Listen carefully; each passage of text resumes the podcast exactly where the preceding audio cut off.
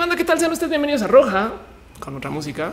El show donde hablamos de todo aquello que me interesa y donde em, no sé, nos reunimos una vez a la semana, platicamos desde mi casa, hacemos radio sin la radio y yo hago comerciales y deditos de comerciales de comerciales comercializados y este bebo bebidas eh, este, sin patrocinador. ya ven. el show donde hacemos un desmadre porque yo no entiendo nada, pero pues en últimas este, todo es platicadito y donde por lo menos, por lo menos de perdiz, nos damos un abracito cada semana de estos. Así que sean ustedes bienvenidos. Hoy es lunes. Este ¿qué es hoy? 12, ya es ya 12 de marzo del 2000. Ya cómo pasa el tiempo, güey. Igual voy a ver. Yo sé que va a ver este stream con por lo menos en unos 10 años y voy a decir, no manches, Ophelia, qué joven te veías, bla, bla, bla, bla, bla, bla, bla. Pati Pichard dice qué opinas sobre el video de Kika Nieto. Ahorita hablamos de eso. Y eh, no más para que sepan, este show se está transmitiendo en dos plataformas. Está en aquí está youtube.com slash of covers, que es pues, mi canal de siempre, mi canal que era para mis cosas supuestamente personales, para se volvió este show y en twitch.tv slash of course, que es este mi canal en Twitch donde pongo cosas de gaming y donde también hago critical beats los martes. Pero en últimas, si no pueden ver bien en un canal, vayan al otro y viceversa. O si no, en últimas, pues para eso está que no se les pase que eh, Twitch y YouTube tienen eh, plataformas de apoyo y abrazos financieros. Lo digo porque luego preguntan ¿no? en, YouTube por allá abajo hay un, hay un botoncito que tiene el símbolo de dinero. Este no lo digo tanto para que eh, corran ya a dejar su donativo, porque en últimas no es para eso, sino para que lo tengan en mente, porque esto es muy importante para lo que vamos a hablar hoy en particular. Bueno, antes de seguir adelante con los temas y demás, hoy normalmente yo organizo este show de este modo que eh, tenemos eh, un, dos, tres, cuatro secciones. Mucha gente tiene muchas preguntas o cosas que quisiera platicar conmigo yo prefiero dejarlas para el mero final para que podamos hablar de cosas en paz y que si se va largo, pues que se vaya largo. Y siempre me gusta hablar de ciencia, tecnología y lo LGBT. Para el show de hoy tenía unos temas de ciencia muy bonitos. Quería hablar un poquito acerca de lo que va a reemplazar el telescopio Hubble, que eso de por sí es un experimento espectacular de un nuevo telescopio muy pinches bonito que me acuerdo de haber visto sus diseños cuando yo estaba estudiando hace casi 12 años. Pero eh, el tema de hoy se volvió tan, tan, tan amplio y tan largo que más bien decidí acotar un poco y voy a hacer el show un poco al revés. Entiéndase, hablar primero de vida y de lo LGBT y después hablamos un tantito de ciencia relacionada con esto. Ya les digo por qué, ya van a ver. Pero es un tema que me despierta mucho el interés porque es uno de estos problemas de nuestra generación. Es una de estas cosas que eh, vamos a tener que lidiar de ahora en adelante eh, y, y nos sorprenderemos de cómo en una época esto no sucedía. Es el caso de las fake news y el criterio que tenemos que tener para lidiar con la gente cuando estamos hablando con alguien en línea. Entonces que ahora que nos mienten y que no y, que eh, como que eh, cada quien tiene sus eh, motivantes detrás del por qué publica o no publica o dice de cosas. En fin, este show también es este co hosteado por el gato dormilón que no siempre está dormido, solamente que o también puede ser un joystick. A lo mejor la patita sirve como para calibrarlo. No, aquí es donde le ajusto para que se despierte a las 6 de la mañana, dos vueltas más, siete 8, no? Y este, pero bueno, solo con esa patita funciona. Pero bueno, denle un abrazo a Matu, el gato más jetón de la web del momento. Y eh, también, como todos los episodios, me gustaría nomás dar un agradecimiento especial a la gente bonita que está apoyando desde el Patreon. Unas gracias especiales a David Álvarez Ponce, quien ha sido este tremendo este corazón patronero y ahora a Alex Dose, quien también está ahora suscrito al Patreon. No sé exactamente para qué, más que para darnos un abrazo, pero también aprovecho para hablar de Alex, porque Alex les quería, eso es algo que nunca he mostrado. ¿eh? Pero esto fue un regalo que me dejó Alex hace unas como eh, seis semanas más, cuatro meses, ya no sé, hace unos meses eh, y con mucho cariño, porque fíjense que yo tengo colección. A ver, nomás así rápido, nadie se alcanza a ver, pero eso que tengo ahí atrás es una colección de cosas de, videojuegos este, y consolas por aquí abajo. Y acá arriba tengo un espacio dedicado explícitamente a Mega Man. Y yo tengo un, montón de juegos de Mega Man. Esto es Mega Man de Nintendo y no saben lo feliz que fui cuando Alex me consiguió un ítem así, pero de mega nerda que yo decía, güey, no manches que va a tener uno de estos que es literal un game pack eh, Europa version de Mega Man 2 y me mandó otro par de cartuchos. Entonces le tengo mucho cariño a esto, Alex, y nunca había dicho más que solo voy muchas gracias así en Twitter y no mames, güey. Esta cosa me parece espectacular. Vean esa portada, güey. Vean esa portada. Entonces, muchas gracias, Alex, por el regalo. Muchas gracias, Alex, por el espacio en Patreon y para todo lo demás. Eh, no se preocupe que eh, yo no mantengo eh, sobrinos favoritos porque pues soy la tía y pues me toca. y en fin, en fin. Retesam dice, no gritó al iniciar, cambió el orden del programa y llegó temprano. Es su clona. Exacto. Luis, eh, tú dice Mega Man X para Super NES Rules. Exacto. Todo el mundo está preguntando por Kikanito. Hoy vamos a hablar de Kikanito, no se preocupen. Y eh, dice Victoria que todavía los puedo usar. Sí, por supuesto, por eso guardo las consolas. Y la verdad, por ahí en mi canal de YouTube hace nada hice como un speedrun de Mega Man X. Me debo un segundo speedrun. Eso quiere decir es tratar de acabar el menor tiempo posible. Mi reto es acabar Mega Man X en menos de una hora. Estoy a nada y sé exactamente dónde debo de entrenarle más para hacerlo. Pero bueno, en fin, todo eso les quería compartir. Además, eh, somos una horda de eh, personas y, pues como, pues respondemos a esto de ser una pequeña fuerza de pelea, grupo de, grupo de choque, eh, un, afrontamiento a la sociedad. No podemos existir solitos sin que tengamos alguna forma de no sé, algún digno enemigo. Y como tenemos la pelea contra los colores, yo prefiero más bien pedirle ayuda al buen bot de colores para que nos diga exactamente cuál es el color que odiamos hoy. Y, pues en últimas, este es el show de roja. Irónicamente, los colores que nunca han colaborado, si ¿sí se han dado cuenta de eso, yo creo que a esta altura me están, nos están troleando la, mafia del, del bot poder, porque ahora tenemos un color muy específico, pinche, bien pinche, como lo odio, porque no es el color, no es el color que debería de ser, no es el color, no es el tono perfecto, no es el tono ideal. Pero nuestro enemigo para el día de hoy es nada más y nada menos que el rojo teléfono, que es irónico porque mi teléfono de hecho es color rojo. pero, pero no es este rojo, ¿eh? es, otro güey y, está mal hecho. Está, o sea, es, más, no es un teléfono rojo, es un rojo teléfono. Este y con esas cosas alientan eh, a pelear. Pero bueno, Dice Relkai Shikane que cambió la hora en Tijuana, que después de que fui, fui, cambió la hora después de que fui. ah, por eso están diciendo que pueden llegar temprano. Que de paso, yo no tenía tan presente que Tijuana estaba en otro uso horario. Fui este fin de semana pasado. Fue muy bonito ver gente, fue espectacular dar show allá. La neta, neta, muchas gracias por ir me divirtió mucho que apareció este eh, Mollado, Ron Mollado, un amigo, y me decía que en algún momento se le ocurrió una startup donde tú puedes hacer tus tareas y las entregas en otro uso horario. Y como llegan en otro uso horario, ya no está tarde. Como ven, como ven.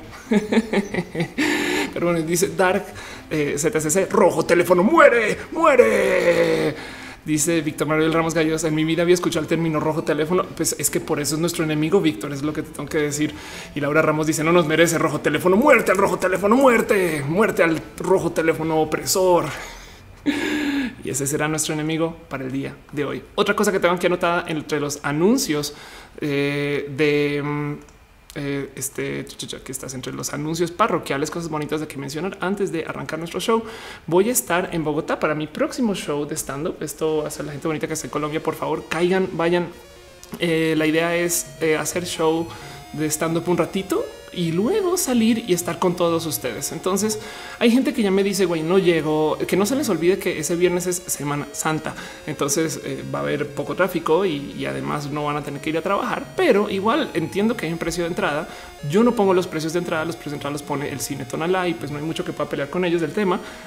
Pero si de puro chance eh, está complejo llegar, conseguir los boletos y estas cosas, porque entiendo, lleguen después, lleguen después. Yo voy a hacer como una hora y tantito de show, lo que quiere decir que a ver a qué hora está.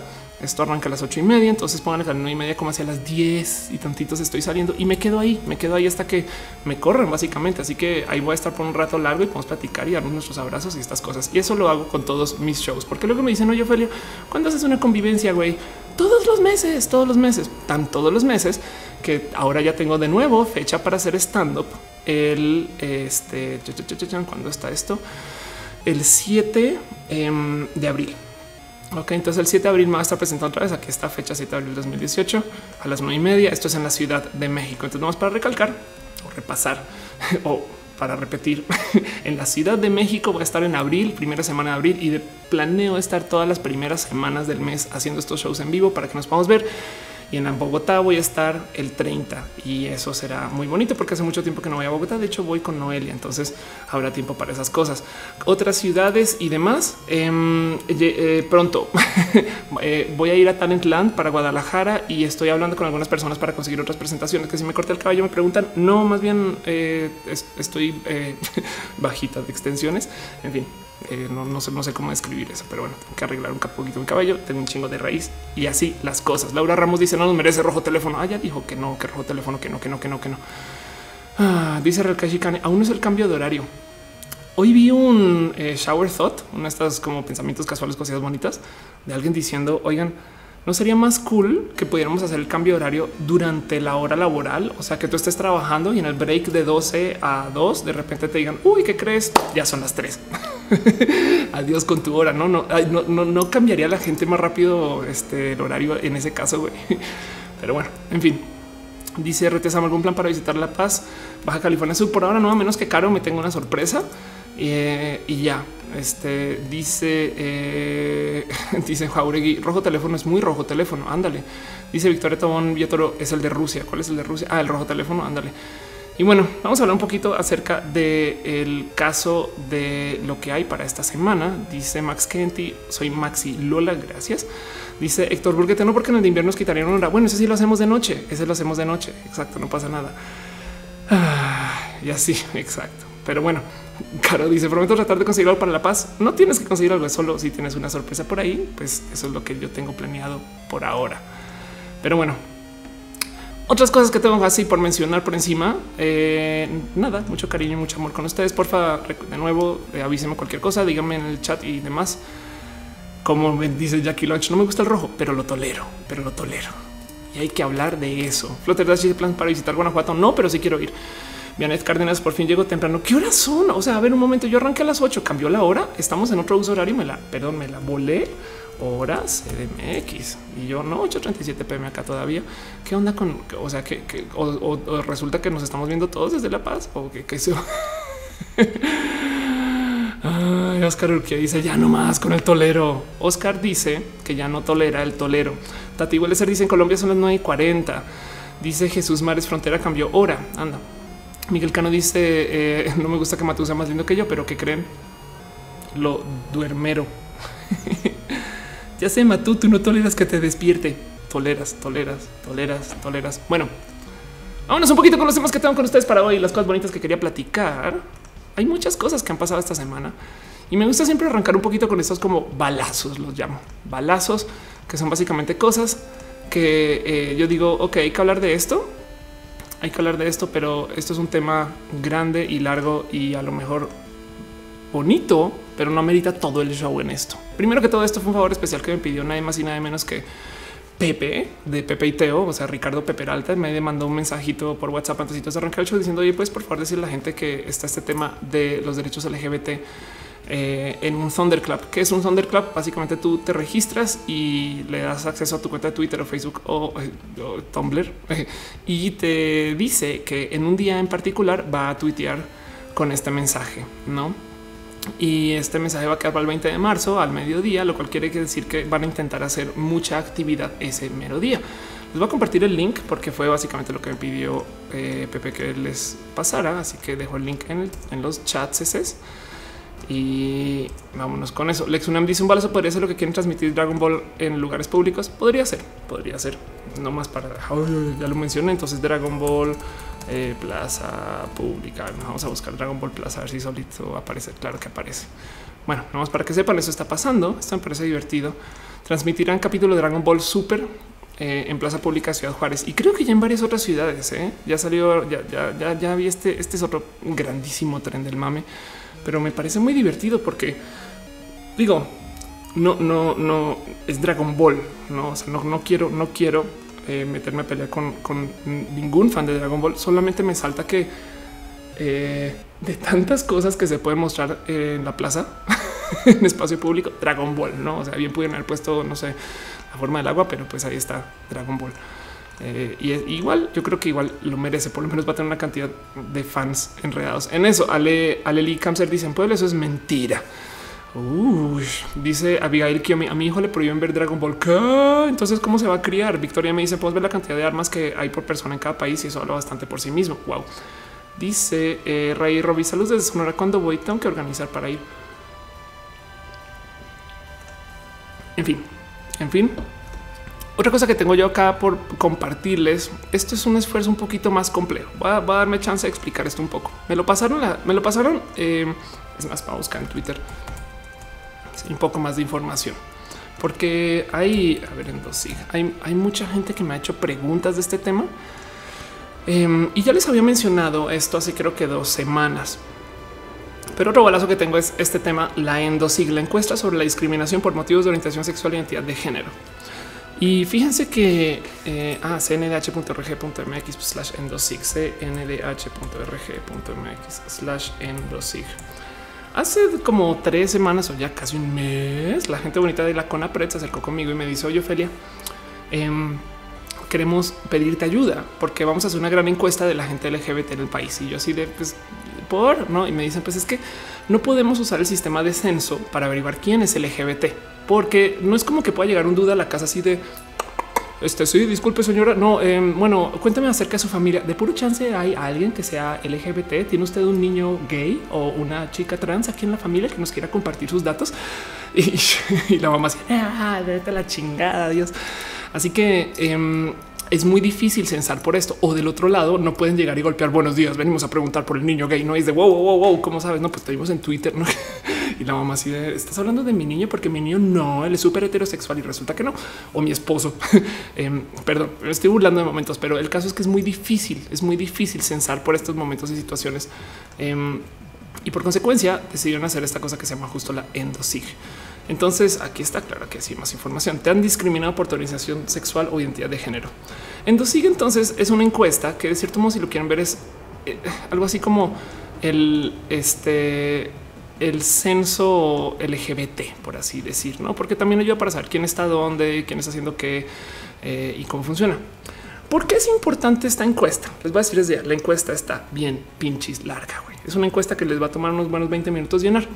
Pero el motivo por el cual quería presentarlo y, pedirles casi casi que apoyo, porque yo ya llené mi parte, es porque hablando con la gente con APRED, estos son los datos que se le da después a los, a los este, candidatos y a la gente que está en política. Esta es la información que presenta con APRED para decir hay tanta gente LGBT en el país y viven en estas condiciones y necesitan apoyo en estas cosas.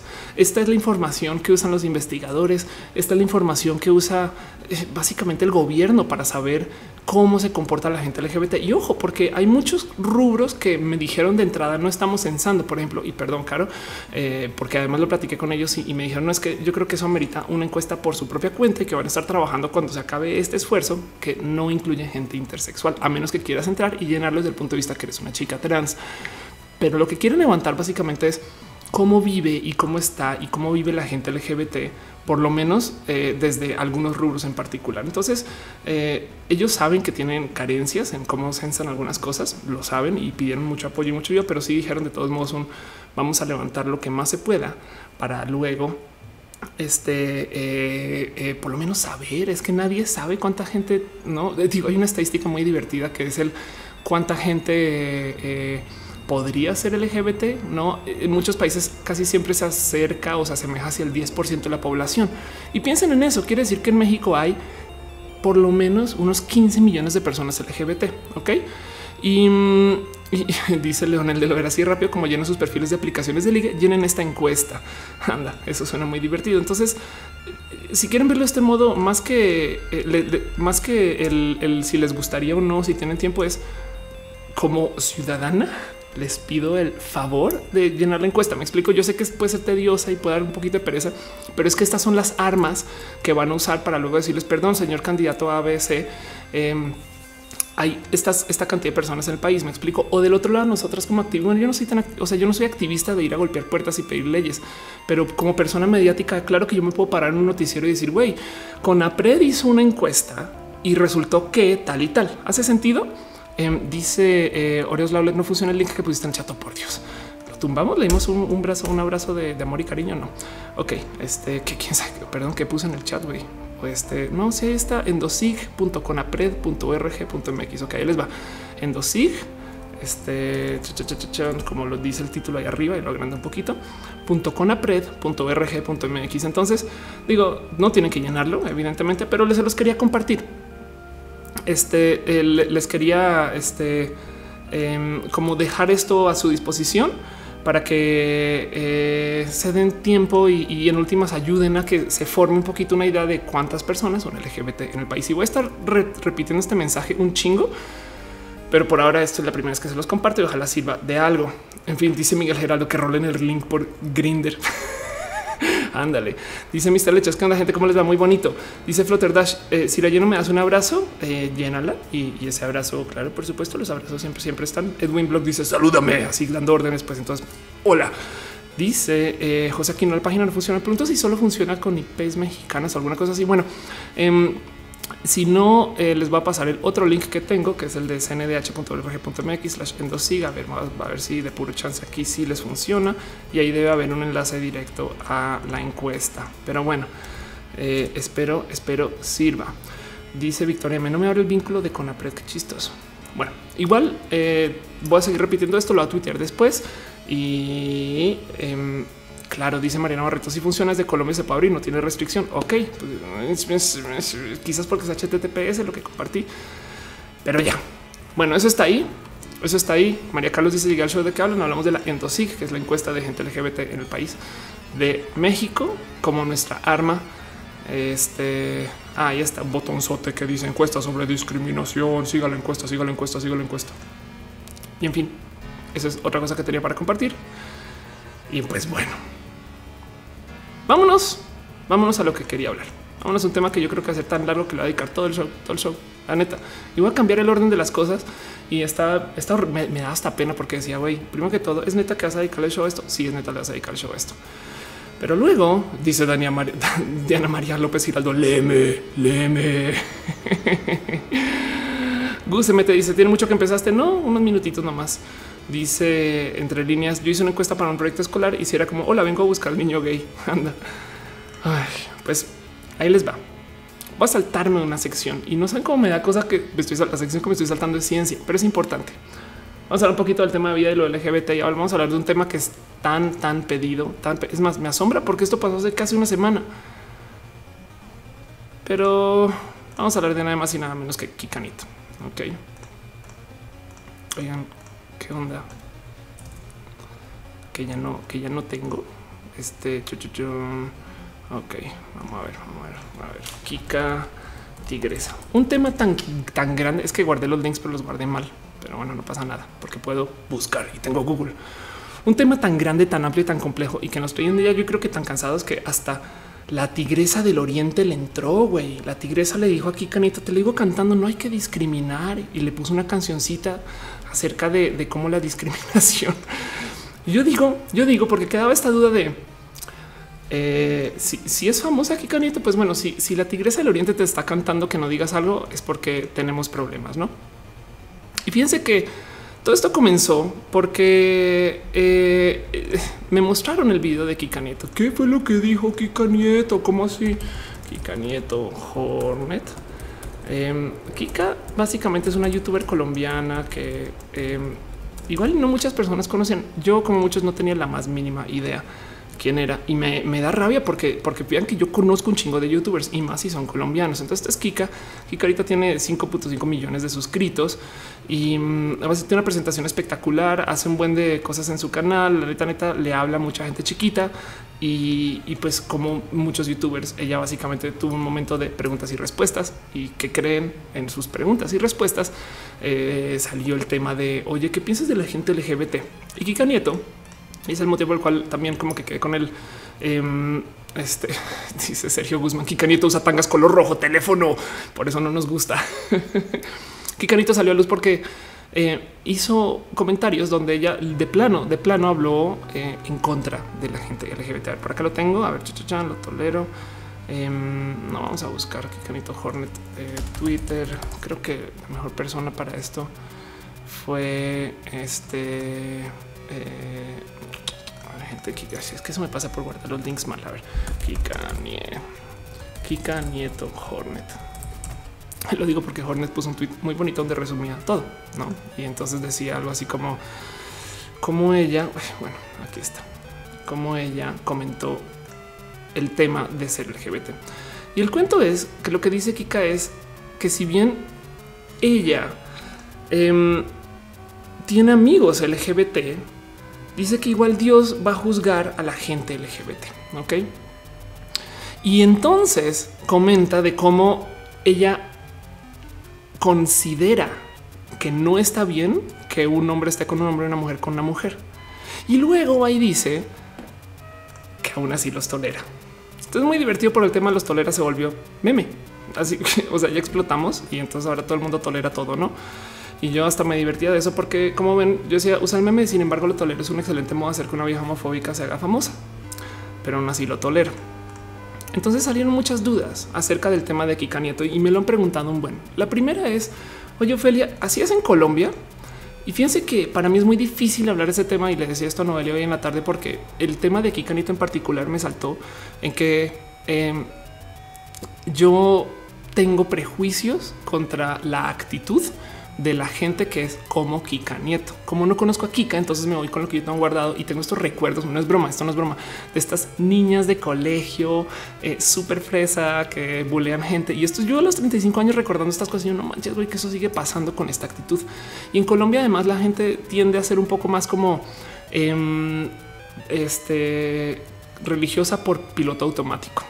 Eso, eso suena un poco complejo de explicar, pero voy a esto sé de mucha gente que está muy acostumbrada a una cantidad de actividades religiosas y porque se les enseña que es la norma, asumen que así es y nunca lo cuestionan. Seguramente en México hay mucha gente también que vive así. Es como alguien que no se pasa enfrente de una iglesia, se persina ¿no? y nunca pregunta por qué chingados estoy haciendo esto y piensa que ah, pues es que así la gente. Entonces el comentario de Kika, viéndolo bien y entendiendo un poquito la idiosincrasia colombiana, no fue con este como odio, odio a la gente que dice no es un de pues a mí me enseñaron que eso no es así y pues igual yo lo tolero, no? Lo rudo es que ella luego se fue a disculpar por haber usado la palabra tolero y eh, eh, hablaba de cómo, bueno, lo que yo había dicho es respeto, porque ella tiene amigas este, colombianas, no? Y, y amigas colombianas gay, perdón. Así que em, primero que todo hay algo en particular con el tema del decir y, creer y entender y, aguantar de cuando alguien nos dice cosas así como personas LGBT. Y la neta, neta, le agradezco mucho a eh, Ari que me, dice, me puso un tweet diciendo, oye, ¿sabes qué? Todo ese asunto, lo que estás hablando, me recordó a un fragmento en este video que tú dejaste hace mucho tiempo, un video que eh, yo publiqué en luz de otras personas. Em, que también estaban bulleando a la gente LGBT eh, y que de paso eran parte de la comunidad LGBT en este caso. Y es un video donde que yo digo sí, soy pro bufe. Entonces quería recalcar este tema porque el tema de, o sea, como Ofelia, tú, cómo que eres pro bufe, güey. Si a mí me bullearon y me bufearon y, a mí me, trataron re mal, como de repente dices, dices en un video es que yo soy pro bufe y me recordó un caso en particular en su momento y que ahora Ari me lo recordó de cómo eh, en, una situación hace unos años, yo creo, esto ya tiene tres años, un profesor de la Universidad de Yale tiene un debate con varios estudiantes acerca de qué se puede y qué no se puede decir, ¿no? Acerca del literal del bullying y, del, y de la representación y de este que son. Y el profesor, fíjense que dice, yo estoy permitiendo el discurso eh, y la libre expresión en que yo dejo que los agresores digan cosas, ¿no?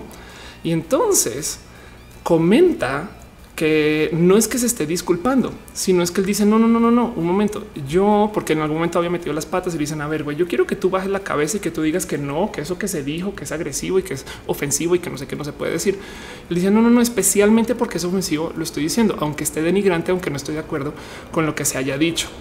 Él dice traigo las mismas objeciones al discurso ofensivo que ustedes, que ustedes, no? Esto es como decir, güey, y vean la cara del pobre dude enfrente del profesor haciéndole qué de qué hablas, no? Pero dice que las personas que lo dicen tienen derecho a decir estas cosas, porque entonces quién decide que es ofensivo y que no. Me explico quién decide que lo que dijo Kika es ofensivo y que no. Ojo, no quiero defender a Kika, solamente estoy diciendo que filosóficamente hablando, cómo, cómo, qué pasa si de repente todo el mundo resulta que está ofensivo herido por lo que se está diciendo entonces ya nadie va a poder decir nada. Y esto, esto es bien complejo porque esto es pensar, ok, pues entonces estamos diciendo que ya puede decir lo que le da la gana y no puede tener esta repercusión alguna sobre esto. Y el cuento del profesor que me parece además este, muy válido, este profesor en Yale solucionando esta situación, que lo pueden ver en el video, es que el momento en el que tú limitas tu lenguaje como potencial agresor, entiendas, si tú vas a hablar mal de una vieja güey, y esa vieja resulta que eh, en tu cabeza tú dices, uy, no va a poder, no va a poder aguantar mi insulto, me explico, o mi chiste o mi comentario. El momento en el que tú haces eso, entonces ya estás discriminando, no? Y eso, eso es un punto que yo traía muy colgado y justo eh, eh, me saltó mucho, no? Porque además de, plano me lo dijeron así con así de frente de oye, Ophelia, es que sí puede decir estas cosas, no? Lo que sí es, ojo, la libertad de comunicación y, expresión no, no quiere decir que tú puedes decir cualquier estupidez y ya te vas muy así sin problemas. No, claro que no, claro que va a tener repercusiones, simplemente que no te pueden mandar callar. Eso es muy diferente.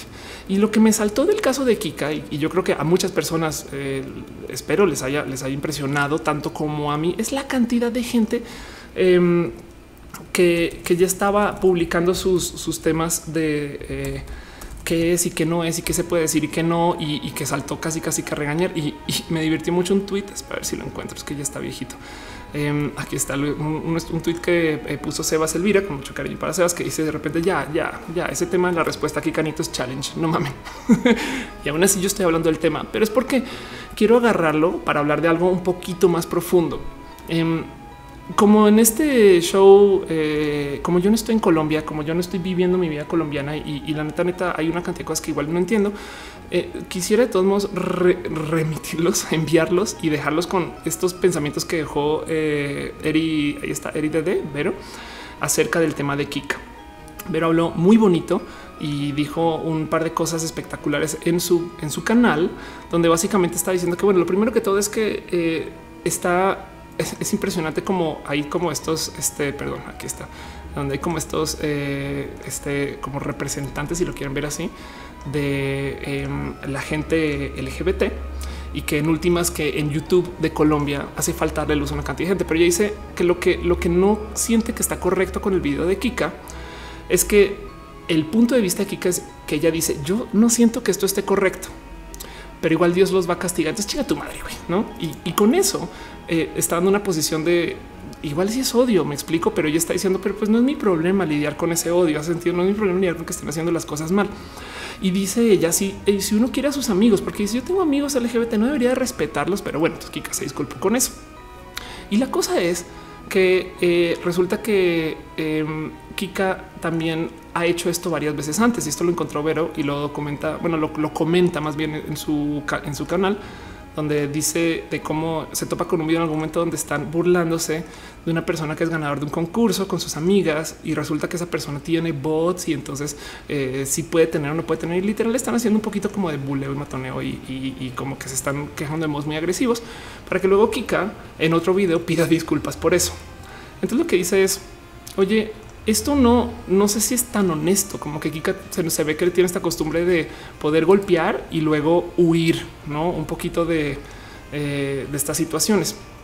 Así que yo quisiera nomás invitarlos a considerar esto, porque la duda es el si puede o no puede decir estas cosas Kika, no? O sea, si, si, si está como este, bien posicionada o, sí o no, porque es youtuber con esos seguidores o no debería o sí debería. Y me salta mucho porque fíjense que esto me lo dicen a mí a cada rato. Está muy chistoso, pero tengo, no igual está mi teléfono, pero no, se los puedo poner, pero tengo regaños de gente que literal cuando hago cosas en YouTube o en Twitter, de repente, de repente me dicen, Escofelia, tú tienes un deber ético y moral, no de no decirles que me pasó esto en un caso en particular eh, de cómo yo debería de proteger y defender suerte como de em, estándar moral o ético solamente porque tengo seguidores, no? Pero vamos a hacer el siguiente ejercicio. Vamos a hacer un ejercicio que le he enseñado a muchas personas a nivel de mis pláticas y a muchas personas a nivel de mis consultorías o, gente que porque me lo preguntaban, me decían es que no, no encuentro la ofensa, Ofelia, no la encuentro. Em, y, ahí les va. Dice Giselle Vargas, es la típica cristiana, ofende y juzga para después arrepentirse y hace golpes de pecho ante Dios. Eh, puede ser. Puede ser. Y de nuevo, yo también estoy liando con que tengo mis prejuicios con este tipo de chicas, pero no necesariamente tiene que ser Kika, es que no la conozco. Pero dejando de lado, vamos a hacer un ejercicio que me gusta hacer mucho cuando se trata de temas de fue eso ofensivo. Y es un ejercicio que les he presentado acá antes, pero que es, es un ejercicio de cambio de etnia. Entiéndase, si ustedes les dicen algo y digamos es un chiste acerca de una persona que resulta ser travesti y les parece chistoso, pues cambiemos eso al ejercicio de una persona que es mexicana, que vive en Estados Unidos y le toca vestirse de gringo para poder pasar y que no lo discriminen en su espacio de trabajo a ver si están chistosos. Me explico a, ver si lo ponemos en una situación de una etnia donde sí podemos conectar con eh, la persona en el chiste en particular, no? Entonces ahí les va no, sé si le sirve o no, pero lo que dijo es yo opino que Dios nos hizo a todos y creó al hombre y a la mujer para que el hombre esté con la mujer y la mujer con el hombre. Y lo que hayamos hecho después de eso, pues considero que no está bien. Ok, entonces cambiamos la etnia. Yo opino que Dios nos hizo a todos y creó al mexicano y a la gringa para que el para que el mexicano esté con el mexicano y la gringa con el gringo. Y lo que hayamos hecho después de eso, considero que no esté bien. Ok, otra. Opino que Dios nos hizo a todos y creó al afroamericano. Voy a ser despectivo con este término. Opino que Dios nos dio a todos y creó al negro y a la blanca para que el negro esté con la negra y la blanca esté con el blanco. Y lo que hayamos hecho después de eso, considero que no está bien. ¿Les suena eso discriminatorio? ¿Me explico? Bajo esa un mentira, es un segundo, un segundo, dice Wizard. Me causa conflicto el hecho. A mí también un poco, güey. A mí lo siento. Es que escribió, si se fijan, escribió hecho, eh, le falta una H. que quién sabe, hay que decir al community manager de Hornet de esas cosas. Pero bueno, un perdón, una pequeña pausa. Denji ese Flores dejó un abrazo financiero. Muchas gracias y muchas piñas para Denji, quien dejó este su cariño, este entero. Dice Sonen Lorenzen Jensen estilo Divasa drama. Eso es otra cosa que pasó. Divasa luego le marcó a Kika y grabó y transmitió la llamada, que no sé si eso fue con permiso de Kika para que ellos lo discutían. Y fue una plática muy divertida porque ellos están tratando de argumentar el por qué está bien y por qué está mal. Y la una no entiende y el otro no sabe explicar. Entonces pasan como 10 minutos de ellos diciendo, pero es que eh, puedes, no sé, te pueden tergiversar tus palabras, no? y estas cosas pero bueno, dice Gamer 01. Ya terminó la encuesta. Gracias. Qué cool, güey. Airglow nos dice la tía usando Windows para el gaming y para transmitir. Y la neta, sí, muchas gracias a la gente de Intel que me dejó esta compu con Windows. Bueno, otra cosa que quiero mencionar acerca de este caso de Kika en particular, y esto, esto es algo que cada vez está siendo más presente. Miren, si como comunidad tuitera ya llegamos al acuerdo que tú no tienes que ser la causa para creer en la causa. Me explico porque hemos estado peleando ya tanto en Twitter. Esto tiene dos años ¿eh? que ya, ya, ya, por favor, que no me sigan diciendo es que acaso tú eres gay porque estás apoyando lo LGBT. Wow, un momento. Miguel Cano deja, eh, deja también un abrazo. Muchas gracias. Muchas gracias, Miguel. Y dice gracias por el ejercicio. Me resolviste el dilema. Anda, exacto. Considéralo para otra situación. No, este Dios hizo este em, al estudiante y al profesor para que estudiante conociera. No, no sé, bueno, que la cagué, pero me entiendes. Es, el tema de cambio de la etnia, funciona muy bien y búscate etnias este, eh, diferentes y eh, donde funciona. En fin, dice Rogel 84, ¿dónde va la fila? Abrazos va por eh, aquí. pero bueno, volviendo al tema, hay dos cosas que, y esto lo discutía con Noelia en la mañana, que como youtubers, tuiteros y personas de la web, si quieren verlo ya con un poquito de experiencia en el diálogo y en el debate, Em, yo creo que hay que tener más en cuenta. Y es que ya, ya, ya por favor que no nos sigan diciendo que tenemos que ser parte de la causa para poder creer en ella. Es este caso de apoyo la legalización de la marihuana. ¿Voy a fumar marihuana? No, o no sé. No apoyo la legalización del aborto. ¿Voy a abortar? No, me explico. Apoyo a la comunidad LGBT. Tengo que ser LGBT. No, claro que no puede ser aliado. Entonces, ese es un tema que hay que dejar así de lado. Y del otro lado, eh, el otro punto es un cómo vas a decirle a la gente heterosexual que sea tolerante con la gente homosexual si los homosexuales ni siquiera se respetan entre ellos. Y es de no, es que en ambos casos hay que enfrentarlo. Me explico que, que enfoquemos uno no quiere decir que, enfoquen, que dejemos de enfocar el otro.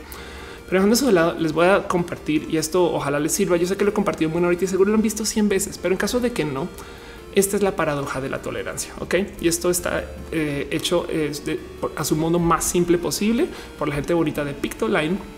De hecho, está muy bonito porque esto lo llaman una chuleta, pero el cuento es este. Em, si tú, como persona tolerante, tienes que tolerar absolutamente todo, vas a tener que tolerar a los intolerantes. Ok, entonces yo soy una persona que soy pro diversidad y de repente llega alguien me dice, pues sabes que mi movimiento este, de supremacía blanca eh, también es parte de la diversidad, que no, o sea, o sea, pues, hablan de tolerancia, güey, pero no me toleran a mí. Qué pedo, güey, qué pedo. Hablan de tolerancia, pero no son tolerantes. Y eso lo hemos escuchado dos mil millones de veces. Entonces, esta, la paradoja, lo que quiere decir de cierto modo es un si tú permites que existe gente exclusionaria, ellos luego harán como primera misión el buscar erradicar a la gente abierta y tolerante. Ok, ha pasado antes y, hemos, tenemos lecciones históricas para esto. Entonces, la ironía, la paradoja de la intolerancia, y pues como lo propone aquí en la chuleta, que por el filósofo Karl Popper, de quien hemos hablado en este show de paso, por más paradójico que sea, para defender la tolerancia hay que no tolerar lo intolerante. ¿Hace sentido? Veámoslo de otro modo. En la marcha LGBT se le dice a la gente homosexual y a la gente heterosexual que vayan a la marcha sin pedos. Pero en la marcha por la familia se le dice a la gente homosexual no vengan. Entonces ellos están haciendo un acto de intolerancia y eso es lo que no hay que permitir. ¿No hace sentido? Ah, dice Mr. Leche, cierto, en los debates aplican la de si no estás conmigo, estás en mi contra, ¿no? Y es que eso es lo que tenemos que trabajar, ¿no? John JR dice, a no le gusta que trabajen con la cámara, pero lo tolera. Daily Cruz dice, me encanta que siempre mencionas, y esto lo platiqué con Noelia, es que sí, van a más una buena relación en la comunicación. No solo eso, sino que como Noelia está haciendo un doctorado en humanidades, ella, es el cerebro de la operación. como ven. Shaspit dice, defendiéndome, compararon con las feministas que se ofenden por todo y la neta me ofendió su nivel de ignorancia sobre demasiados temas. Wow. Ariel Rosas dice eso nos, nos implica que no todo debe de tolerarse. No puede tolerarse lo que te hace daño, lo que te vulnera tu persona. Una persona afroamericana no podría tolerar a un miembro del KKK. Es el punto que eh, cuando hay cuando hay rubros exclusionarios, em, entonces rompemos con la tolerancia y, rompemos sobre todo eh, con la convivencia. Y eso es lo que tenemos que eliminar si buscamos un espacio que sea abierto y tolerante. Pero bueno, es una, es una gran paradoja. Alan Vargas dice, no lo que se debe tolerar es el que no pisotea los derechos de lo que no pisotea los derechos de los demás. Exacto, justo lo que lo que lo que hay que ser intolerantes con la intolerancia. Entonces, en eso, en eso sí me, me cae el mente de pues sí, la neta es que sí saltamos, saltamos, güey. Y espero, miren, yo solo le pido a, a este eh, cuál será el santo del Internet, güey eh, a San en Lázaro. Yo solo le pido a San en Lázaro, el, santo de la web, que esto no sea coordinado. Me explico que esto no sea un acto donde de repente Kike está haciendo un poquito así como de controversia, a ver qué pedo y ahora está abusando de eso. Porque les voy a decir algo, güey. Kika saca un dineral, un dineral de esta actividad. Em, esta mujer, cuando subió su video y sobre todo luego que subió sus disculpas, no sé si no sé si saben cómo funciona esto, pero en YouTube, cuando tú subes un video, tú puedes poner cortes de anuncios. Los anuncios esos que están en la mitad del video, esos no están puestos por default. Cuando ustedes están viendo un video largo y de repente se anuncio en toda la mitad, güey, eso lo pusieron a propósito. Y YouTube te dice, oye, si vas a poner un video ahí o un break o un, un anuncio que sale cualquier cosa, eso puede ahuyentar a la gente. Trata de minimizarlos, no? hay gente que de vez en cuando dice, pues sabes que si la neta sí necesito más varo o quiero maximizar el dinero que estoy generando en mi canal o no me importa arriesgar o ya tengo tantos viewers que me vale madres y les tiro un chingo de anuncios y ellos también les va a valer madres si no se dan cuenta, pero ponen una break. Gente así súper ganda y abusiva. He visto que a veces ponen dos, no? Y hay gente que tiene videos larguísimos que pone tres y no manches, güey. Bueno, ¿por qué no? Kika no tuvo ningún problema con en su video de disculpas poner ocho cortes de anuncios, güey, ocho, ocho ad breaks, güey, y me saltó. Este fue de no mames, güey. Y bueno, eh, Pepe y Teo lo vieron, seguramente ya lo discutieron 10 veces en sus mil y un videos que hacen. Pero pues lo digo porque también le demerita un poco su, su disculpa como genuina, no? Evidentemente, digo, también es que no es tonta, más bien puso un video, sí se está disculpando, se está disculpando diciendo es que yo había dicho respeto, no tolera, mm, pero eh, como dice Vero en su video herida de que ella igual está como acostumbrada de esto a primero golpear, luego pedir perdón y decir adiós. Y ahora resulta que eh, existe esta situación. Dice Dale está haciendo dinero sus disculpas. Exacto. Y la pregunta es lo que yo quería discutir hoy. Lo que yo quería platicar hoy es un puede, debería, no? Porque de nuevo me remonto a la gente que me hace eh, pedidos a mí de hacer cosas que sean éticas y moralmente correctas y, políticamente debidas. Y si yo debería de informar a la gente o no. Y vean que yo no soy una youtuber de 5 millones de suscritos. Me explico. Dice Rocío Moreno SMR Cal Popper decía que para ser tolerantes hay que ser intolerantes de los que no son tolerantes. Gracias. Ariel Rosas dice lo que mucha gente sabe y conoce, pero vale la pena súper repetir y gracias por ponerlo. Dice tu derecho acaba donde comienza el del otro. Dice Kevin Suárez, tú estás eh, en contra del aborto. Em, eh, yo juego contra y perdón, fue, muy tonto eso. Dice Wizard San en Lázaro, escúchame por favor. Dice Z Manuel TW. A mí me salieron nueve anuncios. Sí, el punto es que esta mujer, eh, por un lado lo está haciendo y por otro lado el 20 de pues va a ser un video con muchos views. Entonces la pregunta es: debería no? Y eso es un poquito lo que yo quiero enfrentar hoy y lo que quiero platicar con ustedes. Primero que todo, mi opinión es que esta mujer está actuando un poquito desde el piloto automático, está muy chamaca y dijo algo que igual y no fue tan grave porque eh, a quién le impacta, pero que hubiera sido chingón que no lo hubiera dicho. No es hubiera sido bonito que ella como representante para tantos niños chiquitos les hubiera dicho una verdad que fuera más incluyente, porque seguro tiene muchos seguidores, niños de 16, 17 o lo que sea, que eh, se quejan de eso. Pero bueno, ya saben cómo es el chiste, que nadie va a pensar en los niños. Em, y el tema es que de nuestro lado también estamos asumiendo que sus viewers no tienen criterio para decir, a ah, esta vieja es una pendeja y entonces automáticamente van a caer a la trampa de lo que ella diga es la verdad. Eso, eso va este, por dos lados, porque mm, eh, vamos a saltar ahora sí hacia mi segmento eh, favorito y de lo que yo quería platicar hoy. Em, y vamos a hablar un poquito acerca del tema de todo aquello, la ciencia de esto que está pasando. Primero que todo, voy a presentar un término nuevo. Se llama la interacción parasocial. Ok, si ustedes ya lo conocen, muchas gracias. Este saben más que yo. Yo lo descubrí hoy y tuve un momento de no mames que esto, esto está documentado y medido, pero el cuento es este. En la interacción parasocial es el cómo mucha gente genera una idea de alguien que no conocen, pero se enteran mucho.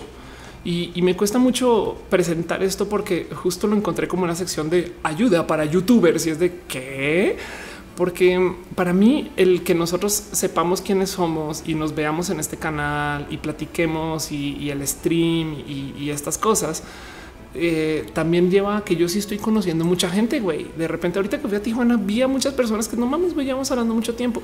Cuando estuve en la editatona el, el, 8 de marzo, me, encontré con eh, Giselle, Gisela Pérez de Hacha, que creo que es eh, Giselle PDA quien nos reconocimos por los avatares, güey. Tuve un momento de no manches, qué cool que es verte, güey. Entonces me suena raro leer de este tema porque el cuento de el cuento de la interacción parasocial es cómo hay gente que con quien ve por medio de la tele, de la radio y de YouTube los procesa como amigos. Mi, mi caso es que yo tengo este tipo de amistad con muchos de ustedes y yo sé que si nos vemos va a ser igual de bonito. Dice Andrea Pérez, no es tan chamaquita y es una profesional graduada y eso te cambia el chip. Pues puede ser. John Rodríguez dice qué profesión tienes. Una buena pregunta. Soren Lorenzo Jensen dice es obvio que su disculpa no es real porque su opinión y forma de pensar no cambiaron. Solo dijo para no perder más subs y ya. Alan Vargas dice a mí no me parece correcto las personas que dicen Ofelia, tu color de ceja no está bonito, pero ojo, lo tolero. Sí, normalmente eh, la tolerancia es el primer paso hacia el respeto y, hay que entender algo acerca de la discriminación y, de cómo la gente comunica las cosas que no simplemente no tiene lenguaje para decirlo. Eso también, también yo creo que es parte de ojo, no, no quiero disculpar a Kika. Güey. Me hubiera sido súper bonito entender que esta mujer le hubiera hablado más cool a sus seguidores. Pero volvamos al caso de la interacción parasocial, porque pasa algo en, este tipo de interacciones donde no solo tienen personas relaciones de un sentido, sino que la otra persona la influencer o, la artista, además no sabe ni siquiera de que estas personas están teniendo este tipo de amistad. Y, eso eh, es un es algo, es una realidad que como influencer tú debes de saber que existe. Es más, de hecho, por eso viene el término influencer, porque influencias. Luisa Demont dice que es Kika. Qué bueno que no sabes. Eh, o, no sé, un Kika nieto. Puedes googlear rapidín. Dice Jake Q. ¿Consideras que está bien que todos demostremos que nos afectó su opinión? Exacto. Yo, yo creo que lo bonito es esto. Lo comunicamos. Y de cierto modo le dijimos a Kika, hey, no seas tan tonta. y, quiero ahorrarme mis palabras porque, porque no es broma. Cuando lo comenté en Twitter, lo primero que dije está mal, paria o no.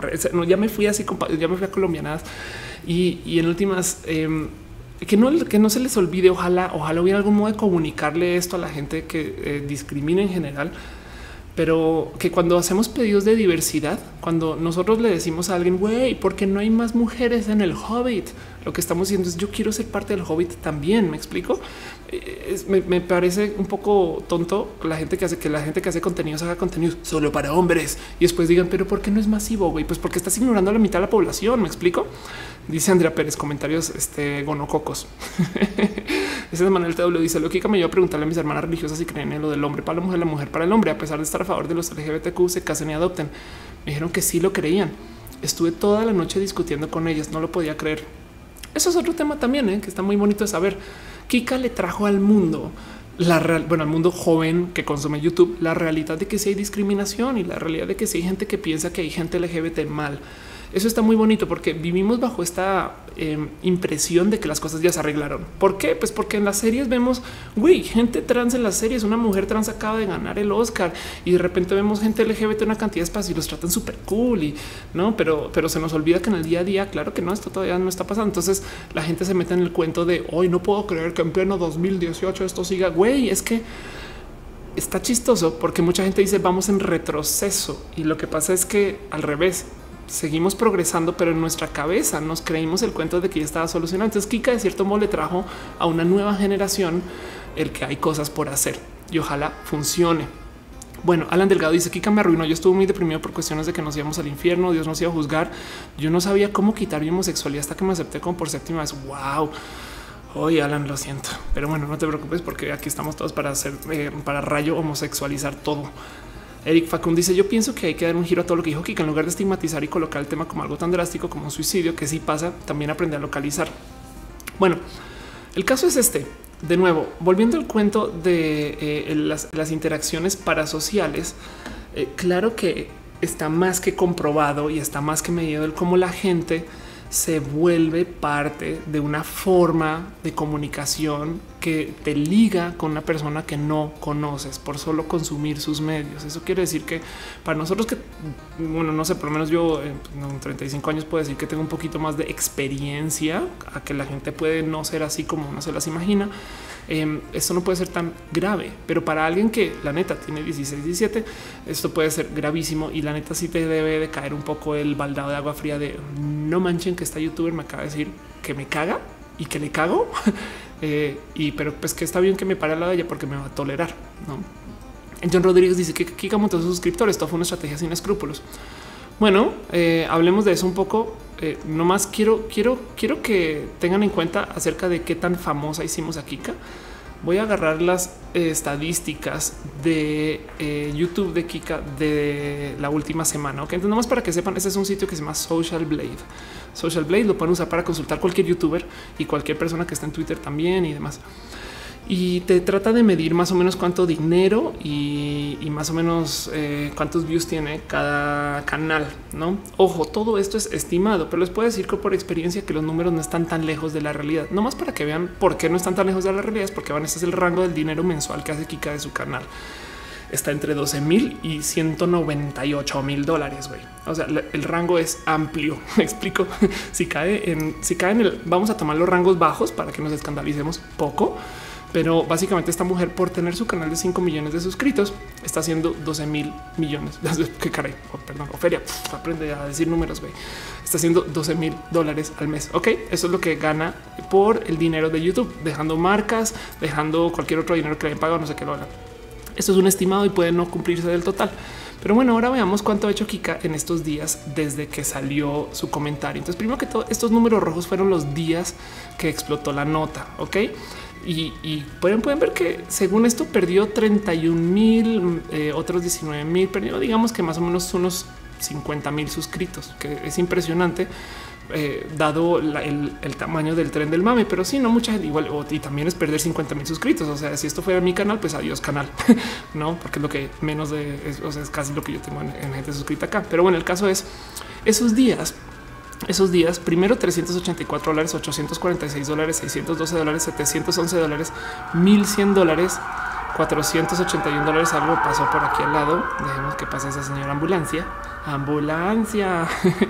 Pero de nuevo, no más 300, 800, 600. Digamos que mal contados, mal contados. Hay mil, este, dos mil y tantas, eh, tres mil. Como, como que esta mujer ha hecho más o menos unos tres mil dólares en estos días desde que subió su video.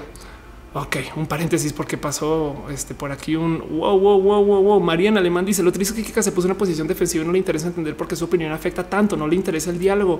Gracias Mariana por contribuir. La neta, neta, neta, gracias por ser parte de esto y dejar tu abrazo financiero. Pero bueno, entonces para rematar, esta Kika se hizo un dineral estos días, no? Em, eh, todo eso son números, como dice Caro, tentativos pero, pero, pero bueno, dice Andrea, pero yo creo que habrá perdido amigos de verdad. Pues sí, yo tenía entendido que Kiki era muy amiga de una youtuber colombiana que es lesbiana, que si no la conocen, igual y se las, se las paso rápido. Eh, se llama Matú Garcés. Eh, Matú es una como el gato. Yo sé que se llama como el gato, güey, pero, pero, pero no le estoy diciendo que sea. Saben que ya la cagué. Ok, bueno, este, este es Matú. Em, y también es una mega youtuber colombiana. Eh, creo que es de como Montería, algo así. Y es bien divertida. Y Matú eh, es como que aparece en muchos videos o comenta y cosas con que está muy cabrón ver eso. Pero de nuevo es como un pedo muy como de pues en mi cabeza es como de niñas chiquitas, güey. Y aún así, lo que quería platicar no era el chisme de lo de Kika, sino es un debería debería, debería esta mujer haber dicho algo diferente. Debería esta mujer haber sido súper correcta. Puede, no? Porque en últimas, a ver, vamos a distraernos dos segundos del mundo del youtuber y vamos a hablar de un esfuerzo que yo creo que deberían ustedes de saber que existe. Y esto sí es debería. Esto me lo presentaron hace dos días y voy a ir esta semana a levantar más información del tema con la gente bonita de Animal Político.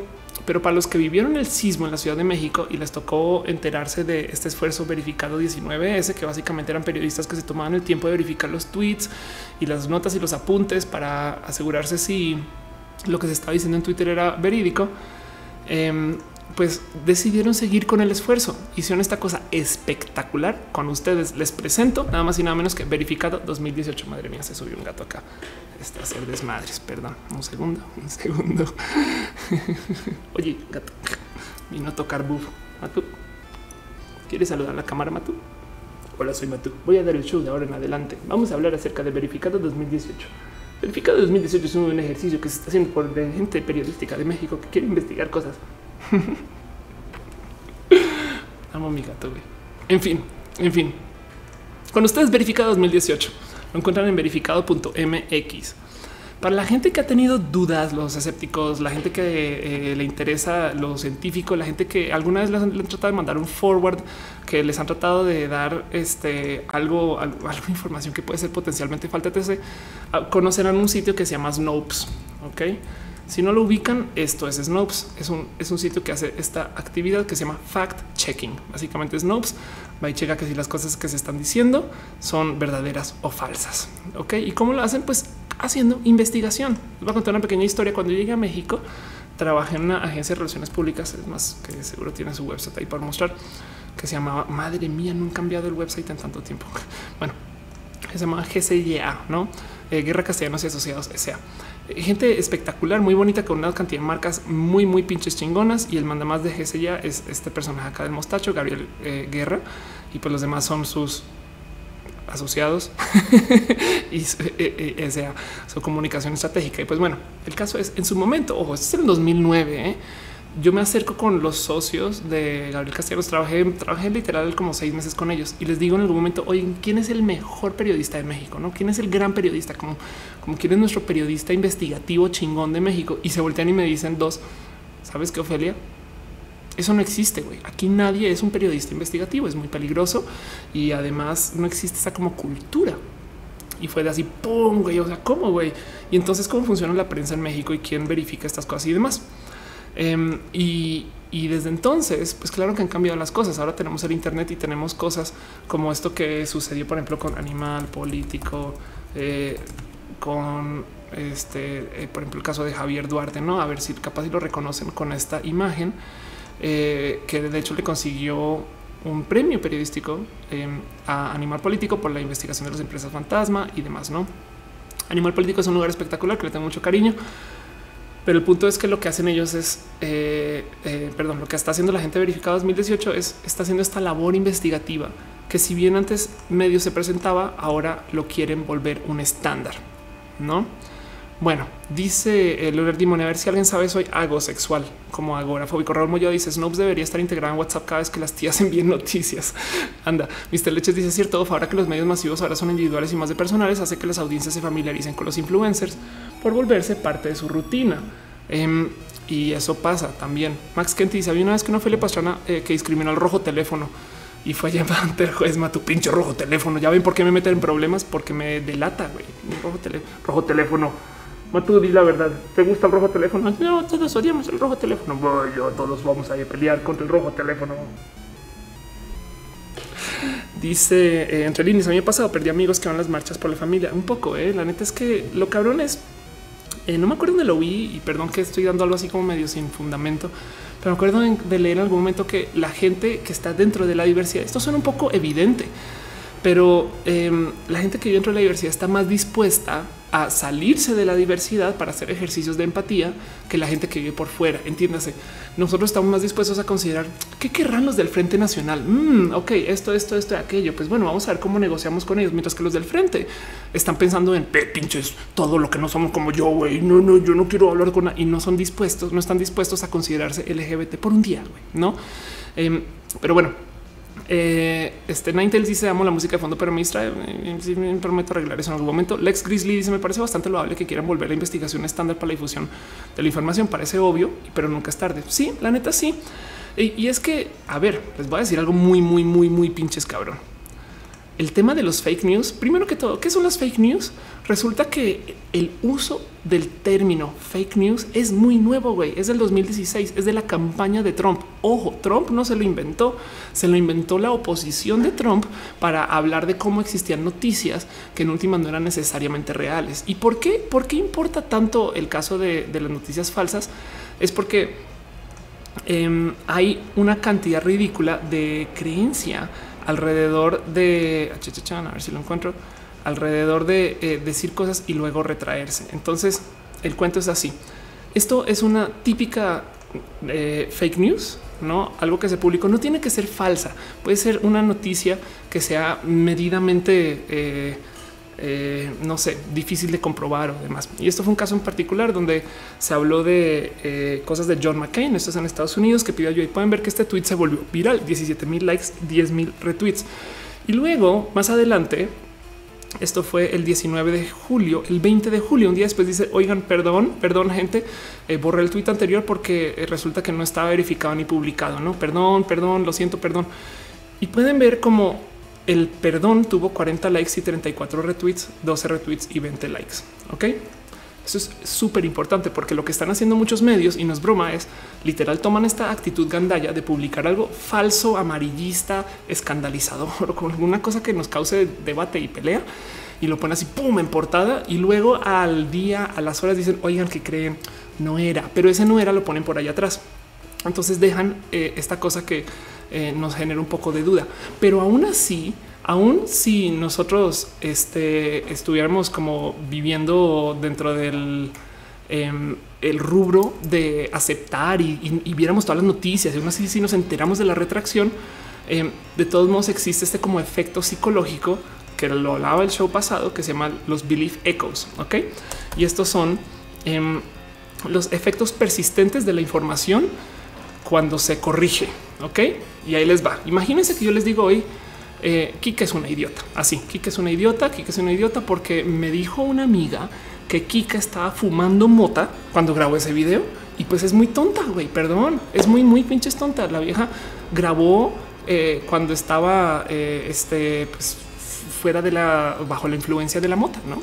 Y, entonces resulta que todo eso es falso, me lo acabo de inventar, pero a los dos días o el día o a las horas digo, oigan, ¿qué creen? Ya me dijo mi amiga que eso era mentira. Habrá quien dice, oigan, yo creo que sí, y a lo mejor algo le hicieron a Ofelia para que diga que era mentira.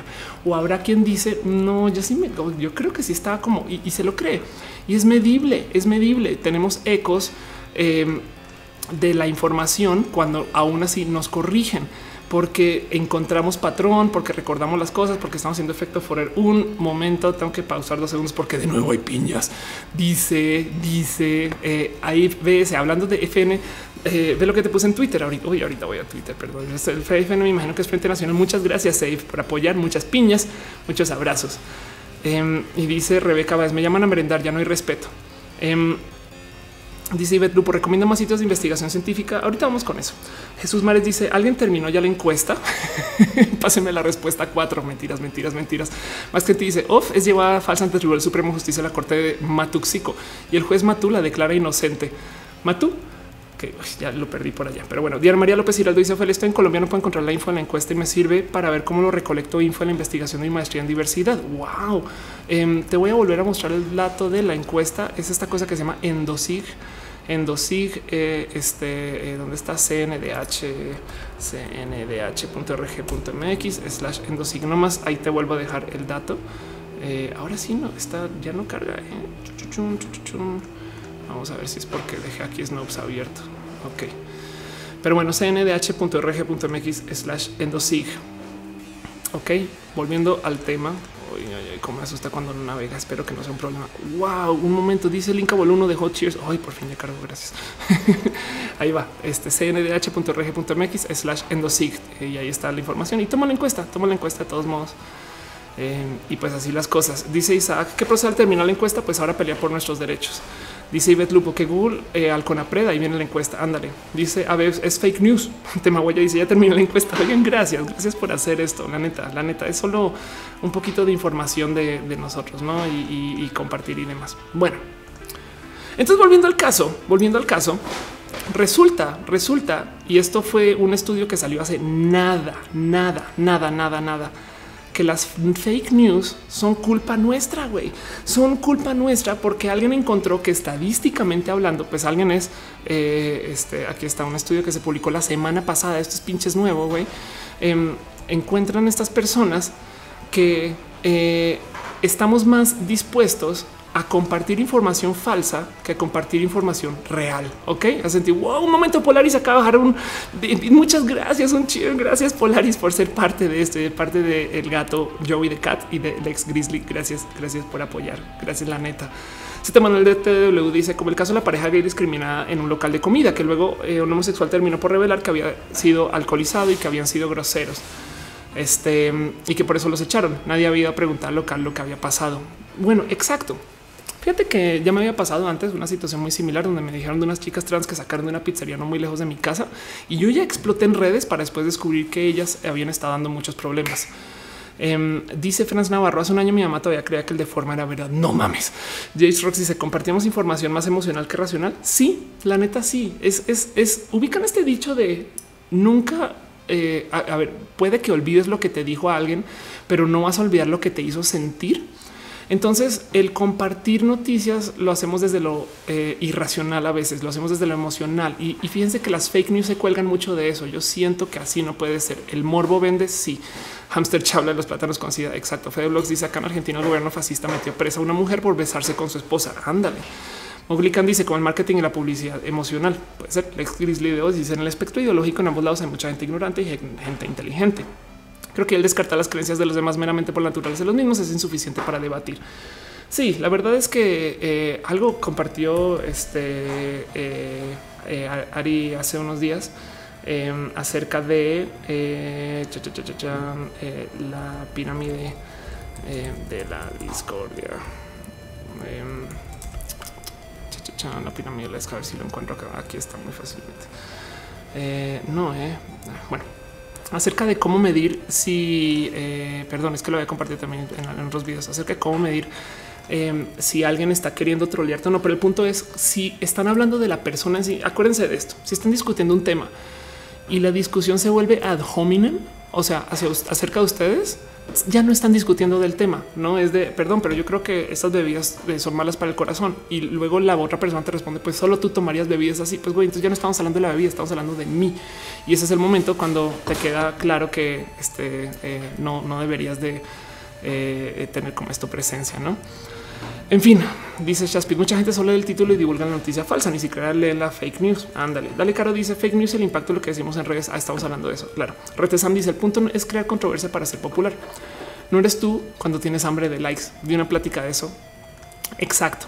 Pero bueno, volvemos al tema y, y de lo que quería platicar es tengan en cuenta que justo eso, las fake news son nuestra culpa. Las fake news de cierto modo suceden porque nosotros estamos dispuestos a compartir eh, la escándala mucho antes que la noticia real. Y es un caso muy similar al tema del por qué tenemos personas que creen en la tierra plana, güey.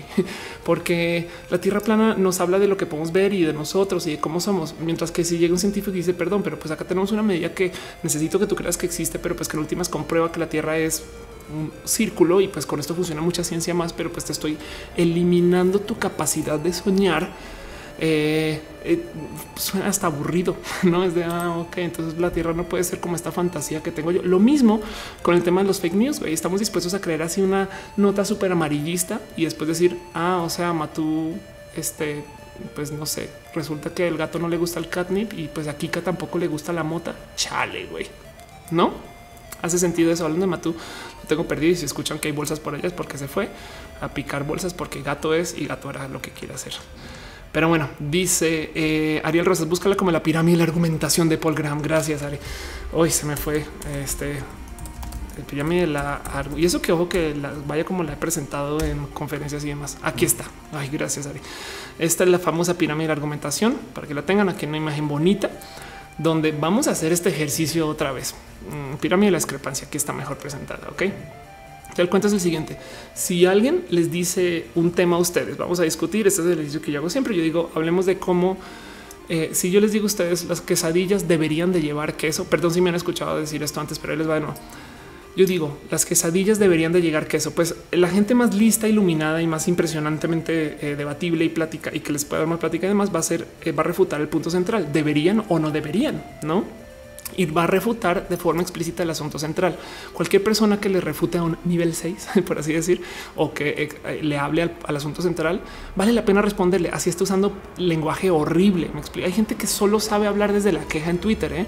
pero luego el próximo nivel 5 refutación hay el error y explica el mismo mediante el uso de citas. Entonces dice, pues a ver, si deberían de llevar queso o no las quesadillas, entonces pues también no sé, deberíamos de eh, eh, manejar en la ciudad usando no sé qué, no como que se agarra de, citas en particular y luego capaz y te dice cosas como pues igual y en un caso en particular resulta que sí se debía, no?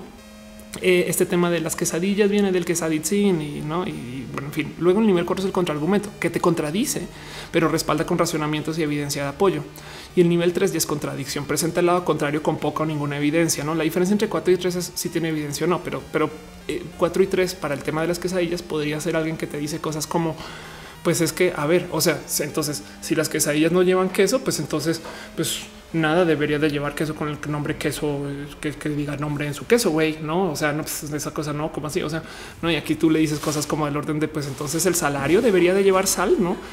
Pero luego nivel 2, aquí ya se acabó, aquí ya nadie está discutiendo el tema, dicen respondiendo al tono, ¿no? Que es crítica el tono del mensaje sin considerar la sustancia del argumento. Es cuando te dicen, no puedo creer que alguien escriba así sin acentos y es de no mames, güey, ya ni siquiera estamos hablando del tema.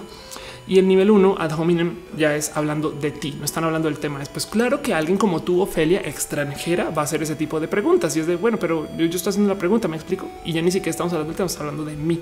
Nivel 0, evidentemente es un insulto. Los insultos no son ni para responder, casi quería que bloquee automático.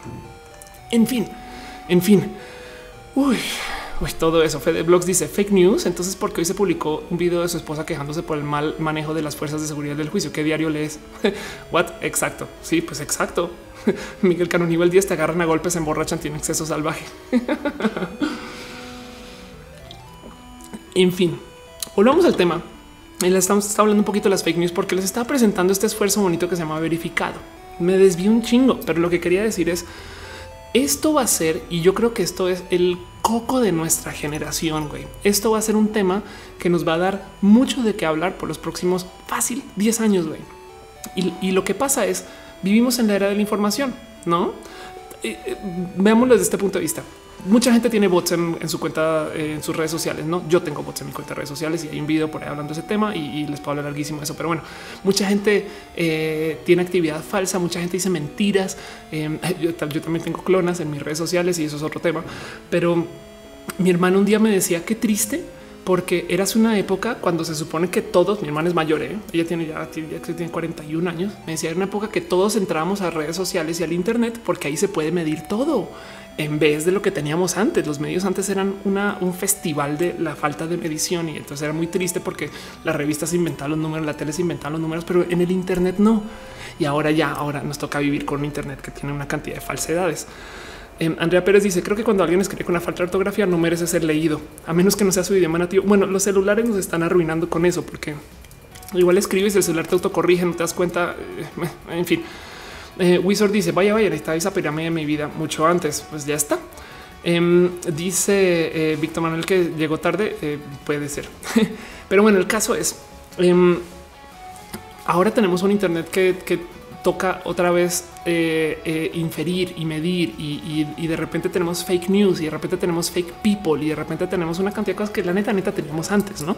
Solo que ahora tenemos un nombre y tenemos que desarrollar criterio y además tenemos mucha pinche información. Y si, no me creen de esto, porque hay gente que dice, güey, es que igual si tú estás clavado en las noticias todos los días, no hay tantos canales de noticias con tantos puntos de vista que igual no alcanzas a consumirlo todo. Eh, vean así, ni siquiera alcanzamos a consumir todas las series que tenemos por ver. Está muy cucú como tenemos pendiente. Yo tengo en mi lista de pendientes aquí cosas por hacer: series, juegos, libros, cómics y cosas que consumir. Y, eso dejando de lado noticieros, lecturas y, eso nada que ver con mis preparaciones para los shows y estas cosas. Tenemos mucha pinche información. Entonces tenemos que comenzar a desarrollar modos para filtrarla y ese es el donde vamos a tener complicaciones. Porque, por ejemplo, ¿cuál es el problema de Facebook? Ah, es que el algoritmo nos manipula. Bueno, ¿cuál es el problema de Twitter? Ay, es que el algoritmo hace que la gente se pelee. Ay, ¿cuál es el problema de Snapchat? Pues es que el algoritmo no muestra toda la información y estamos peleados contra el algoritmo. Por eso nos gusta Vero, la app, porque resulta que Vero como app eh, no está usando algoritmo alguno, pero eventualmente tendría que caer para allá. Eh, dice este Fede Blogs, ni hablar de los medios de comunicación pagados por poderosos que dan eh, todo por destruir a gobiernos. Además, no entonces tenemos mucho por consumir y por consecuencia tenemos que desarrollar nosotros nuestro propio criterio de que vamos a leer y que no. Y ojo, vamos a tener que dejar de leer mucho y eso es muy cruel porque quiere decir que nos vamos a perder de cosas. Y como nos perdemos de cosas, si esas cosas de repente se vuelven muy, no sé, relevantes para nuestra existencia, entonces ahora nos van a poder manipular, ¿no? Y ese es el problema. y em, Ivette Lupo dice, ubica los cuartos de información de la humanidad. ¿Cuánto crees que se tardaría un humano en revisar tanta información? Anda. Em, dice Héctor Burkett, el enemigo debería de ser el rojo algoritmo. Exacto. Pues bueno, voy a volver a lo que les estaba presentando. Esto es verificado. Verificado es un esfuerzo de una cantidad de meses más. Vamos a quienes participan. Está acá arriba.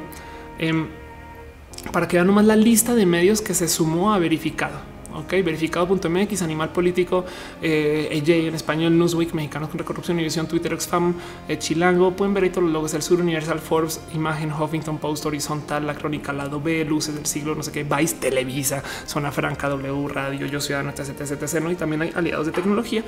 Y pues lo que dicen es, eh, arrancan con este tema de en Estados Unidos durante el proceso electoral que llevó a Donald Trump a la presidencia, más de 10 millones de electores potenciales tuvieron acceso a noticias falsas difundidas en redes sociales. Entonces, ellos quieren hacer exactamente eso. Quieren tomarse el tiempo de investigar eh, cosas que se digan, que se opinen, eh, cosas que se mencionen en, las noticias y demás. Y su enfoque ahorita es electoral. Ok, pero el punto es que quieren de cierto modo trabajar como un Snopes, quieren un lugar un poco más eh, quizás afín. hay una cosa que se llama PolitiFact que lo que hacen es que hacen lo mismo que Snopes, pero solo para la política en Estados Unidos. Ok, wow, dice ahí ganador de un premio Pulitzer. Em, y lo que hace PolitiFact es cosas que dicen los políticos. No eh, Donald Trump dijo que esta cosa tienen un, un verdaderómetro y, te dicen no qué tan, qué tan verídico es o qué tan no verídico es, porque dicen muchas cosas los políticos y, de nuevo lo dicen. Y como lo hablaba en el show pasado, lo dicen porque hay eco de creencia y, y, luego igual y te lo quitan después. Dicen ay, perdón, la cagué, no era así, no había verificado bien, perdón, perdón. Pero habrá gente que se queda con la creencia del escándalo que crearon al comienzo. Este dice Serentur que se reportes del trabajo. Ándale, dice Oscar que se tiene que ir, que ya no tiene aquí. Ay, ve. Dice Fede Blogs, Donald Trump va a tener que agradecer a los rusos toda la vida. Pues anda, Raúl Mollado dice, lo que no me sorprende es que una de las primeras noticias desmentidas fue algo que salió de Cayo de Hacha. Y ojo, ojo, eh, Moya, porque fíjate que Cayo de Hacha además vive de su hate. Me explico, a él le sirve que la gente diga que él es falso. Y, y eso es algo un poquito más complejo de lidiar, ¿no? Max Kenty dice la ley del Omori prohíbe el uso de las mayúsculas específicamente en el chat con temas sobre ciencia y tecnología. Gracias. Dice dale caro, pero entonces al diseminar fake news perdemos credibilidad per se. Un poco, un poco, pero el tema es que a veces no sabemos que son fake news hasta que nos lo dicen y ya cuando nos lo dicen psicológicamente parece no creemos que sean tan falsas. Nomás quiero darme dos segundos para felicitar a Matú, que después de ir a destrozar las bolsas en la puerta de la casa cuando yo lo estaba viendo y hacer un chingo de ruido, ya volvió acá a su este cubil este, a sentarse ahí bien pinches creído, güey. Matú, estamos al aire que no entiendes que no puedes hacer ruido. Sí, yo sé Matú, yo sé Matú, yo sé Matú, yo sé Matú. Oscar Batin se dice opiniones sobre Smash Bros. para eh, Switch. Mañana, mañana hablamos de eso en el show de videojuegos, pero me encanta. Alejandra Cañón dice, ¿sabes si existe una iniciativa así en Colombia? Aquí se está armando de todo con las elecciones. La neta no, ¿eh? pero si existe, sería bonito. La verdad es que en Colombia también hay un tema periodístico complejo porque hay un periódico súper mega dominante para el cual personas de mi familia han trabajado y luego hay periódicos este, mucho más pequeños que no son, creo que no son nacionales. Entonces, en fin, en fin, hay un periódico que básicamente tiene hegemonía, ¿no? Y eso es complejo. Dice entre líneas, como todas las canas de WhatsApp eh, falsas y alarmantes para tías, ¿quién chingados las hace? Te voy a contar una historia muy divertida. Yo tenía un amigo que cuando estaba en el colegio, o sea, estoy en noventa y tantas, yo tenía un amigo que le gustaba escribir cadenas de mails. No eran con estas alarmas, eran por otro tema. Max Kenty acaba de dejar un abrazo eh, financiero. Muchas gracias, Max. Besitos, besitos. Alejandro Salazar dice: habla de la puya. Claro, la puya. Cómo, me cae bien. Bueno, la neta me caía mejor hasta que vi que colaboró con eh, Cayo de Hacha, pero yo creo que ya no sabe quién chingados es Cayo de Hacha, ya pensándolo mucho y, en mi cabeza perdonándolo. La puya es un esfuerzo de youtuber, eh, o sea, una youtuber establecida, perdón, no, no, que quise ser grosera, sino básicamente un esfuerzo a hacer una youtuber por parte del espectador y es espectacular. Em, la neta, neta hace contenido muy pinches bonito y se va directo a la yugular con una cantidad de cosas. No le quita que de todos modos pertenece a un medio, pero bueno, es, es bien, bien pinches directa y es muy bonito ver la puya. Eh, se encuentra así la puya hecho una miradita. Yo qué chingón que esto se hiciera eh, esa pausa, que esto se hiciera en México, güey, que los medios también de repente no sé, le dieron apoyo a youtubers. Güey. En México tenemos una chica que está haciendo contenidos como la puya, em, pero no tiene este apoyo de, medio y pues ya, ya le presentado varias veces Fer eh, que está en Guadalajara y le tengo mucho cariño. Fer le está metiendo muchas ganas a su canal y ahora está haciendo en vivos, pero pues no, no lo agarra desde, desde la comedia como la puya, pero sí por lo menos tiene eh, intenciones y opiniones muy bonitas. Pero bueno, también la verdad, full disclaimer, Fer es mi amiga. Ah, en fin, este eh, dice ciencias naturales Carmen Aristegui. Pues sí, puede ser. Max Kent dice que se va a dormir con sus piñas. Ve ahí dormir con tus piñas. Moglican dice en la última agencia digital que trabajé hacíamos memes y textos para difundirlos en 9gag gratis en tiempo muerto. Los de copy por como para afilar el cuchillo un poco para mantenerse eh, cagados o algo así. Dice Ivette Lupo, la puya me informa eh, de lo que pasa en Colombia. Yo aprendo lo que pasa por allá. Exacto. Sí, mantengas la puya es un buen modo de recibir las noticias. Si lo quieren ver así, ojalá fuera más. Jesús Mares dice por qué piñas. Yo digo por qué no porque no hay nada más bonito que una piña. Dice Dale Carochumena W Radio. Puede ser, no? La Tutix dice yo ese youtuber la conocí por mí. Eh, eh, o sea, eh, Tutix dice que conoció a la puya por mí y yo la amo con el alma. Yo, yo la neta le tengo mucho cariño a la puya porque hace las cosas muy bien, excepto esa vez que colaboró con Cayo Dacha y, y me quedé con la de por güey. No, o sea, que está buscando, pero bueno, en fin, es que tampoco puedo ser tan cerrada. Un día voy a tener que enfrentar a Cayo de Hacha y su rojo teléfono. Al es un tema pesado para mí el tema de Cayo. También Arechar dice pregunta tentación hetero se siente atraído por mí, sigue siendo hetero. Em, sí, porque es un hombre que le gusta a una mujer, supongo. Em, la tolero, la tolero. Exacto. Dice Ivette Lupo en México, que es lo equivalente a la polla. Creería que eh, Chumel, no? O quizás eh, Fer, le dudet. En fin, dice Retesam, ¿qué tan confiable es ese sistema para detectar fake news en México? Es una muy buena pregunta. Por ahora, voy a dejar la siguiente, el siguiente tema acerca del verificado. Ahora donde lo, lo el verificado. MX. ¿Qué tan confiable es esto para verificar los fake news? Pues por ahora no sabemos. Por ahora parece que mucho, porque, porque tiene nombres muy pinches bonito, ¿no? Eh, y, comenzó con lo primero que hizo verificar es es real el video de la TV venezolana apoyando la campaña de López Obrador. Eh, y aquí está ¿no? su entrada y lo debate y lo, y lo discute tal y tal. Em, y, pues levantan y publican toda su información. Ya publicaron otro. Vaya, vaya, qué cool. Em, Ricardo Naya apoya la, la, construcción del muro fronterizo con Estados Unidos. Ok, esta Angélica Rivera llamó pobretón a López Obrador y ahí siguen, no? Entonces, eh, y lo bonito de nuevo es que publican toda su investigación. Em, ¿Qué tan confiable? Muy confiable. Yo todavía diría una cosa. Desafortunadamente, y, me van a odiar, porque además estoy invitado a ver Animal Político esta semana, ¿eh? pero yo diría que hace falta también otro espacio de verificado. Y lo digo porque si de repente, porque y, bien que esto, esto me lo enseñó una persona este, tierraplanista, güey, el de Inapol, del quien le dediqué el video hace como unos como tres o cuatro semanas, que me decía, güey, es que a mí me enseñaron que todo aquello que te dicen las élites que confían, justo por eso no hay que confiar, no eh, eh, eh, para mantener una, un sano escepticismo, para mantener una sana duda. Igual y sería chingón tener alguien que verifique al verificador, no? Pero pues podemos seguir, no? Porque entonces quién verifica al verificador del verificador y así, no? Entonces tampoco, tampoco hay que meterse en este, en este tema. Por ahora, yo creo que voy a otorgarle por buena fe, sobre todo a estos nombres tan pinches chingones em, que van a hacer cosas cool pero quien quita que después más adelante existe espacio para otra verificación de lo que están publicando acá, no? Dice Shaspit Cayoacha se peleó conmigo, luego me siguió y me pidió disculpas por DM. Wow. Eh, Daniela ya la dice: ¿Qué vamos a hacer si un día el color enemigo es el amarillo piña? Llorar, llorar mucho. Una hate good dice: ¿Por qué tienes tanto odio por Cayo? no es odio, me da miedo. Em, el tema de Cayo es eh, ya tuvimos una pequeña peleita Twitter hace mucho tiempo. Luego apareció en uno de sus videos eh, en una mención nomás, o sea, muy cortito. Y, me choca que em, este, él está ahí por el hate. Entonces es como esta persona que yo sé que si lo miro va a haber problemas, pero si no lo miro también hay problemas y, como que ya no sé qué hacer y qué pensar de eso.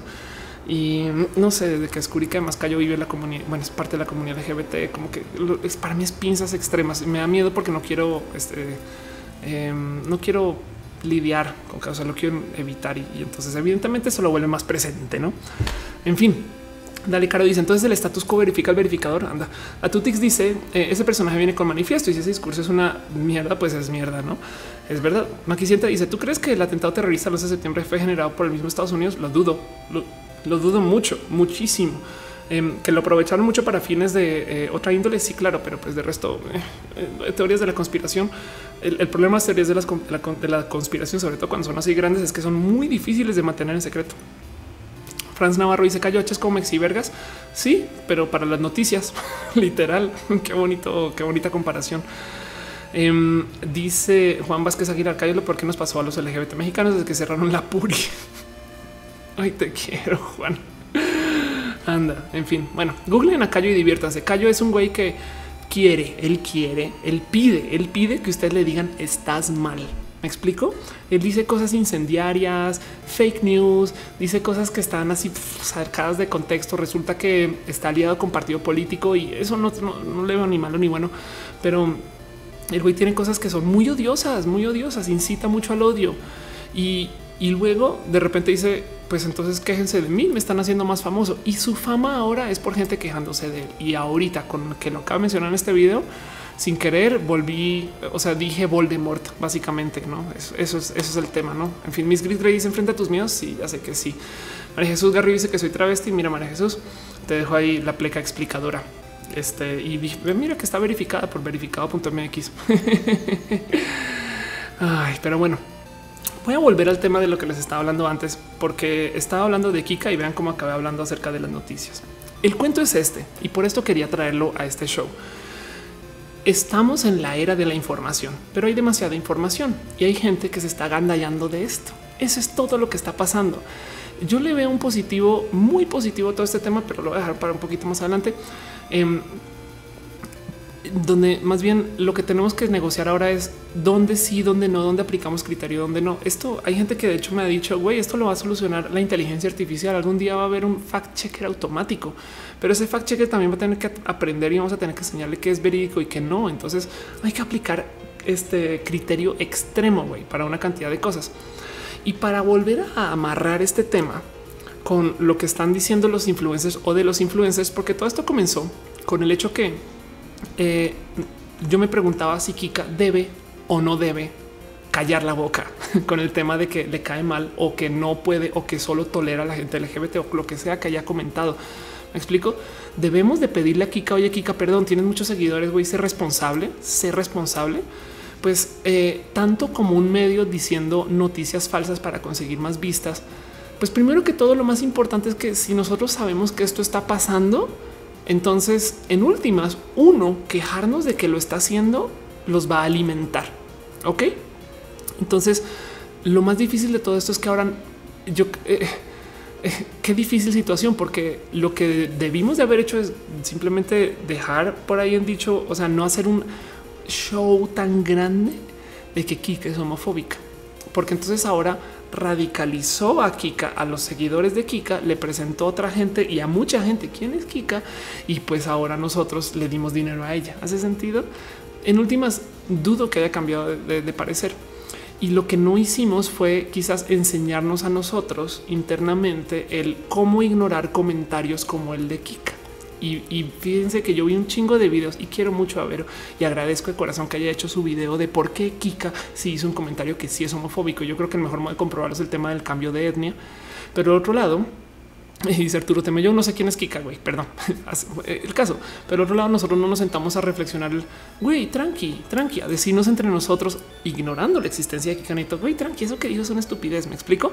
Em, más bien nos fuimos derecho con ello, no puedo creer que dijiste esto, no, estas cosas.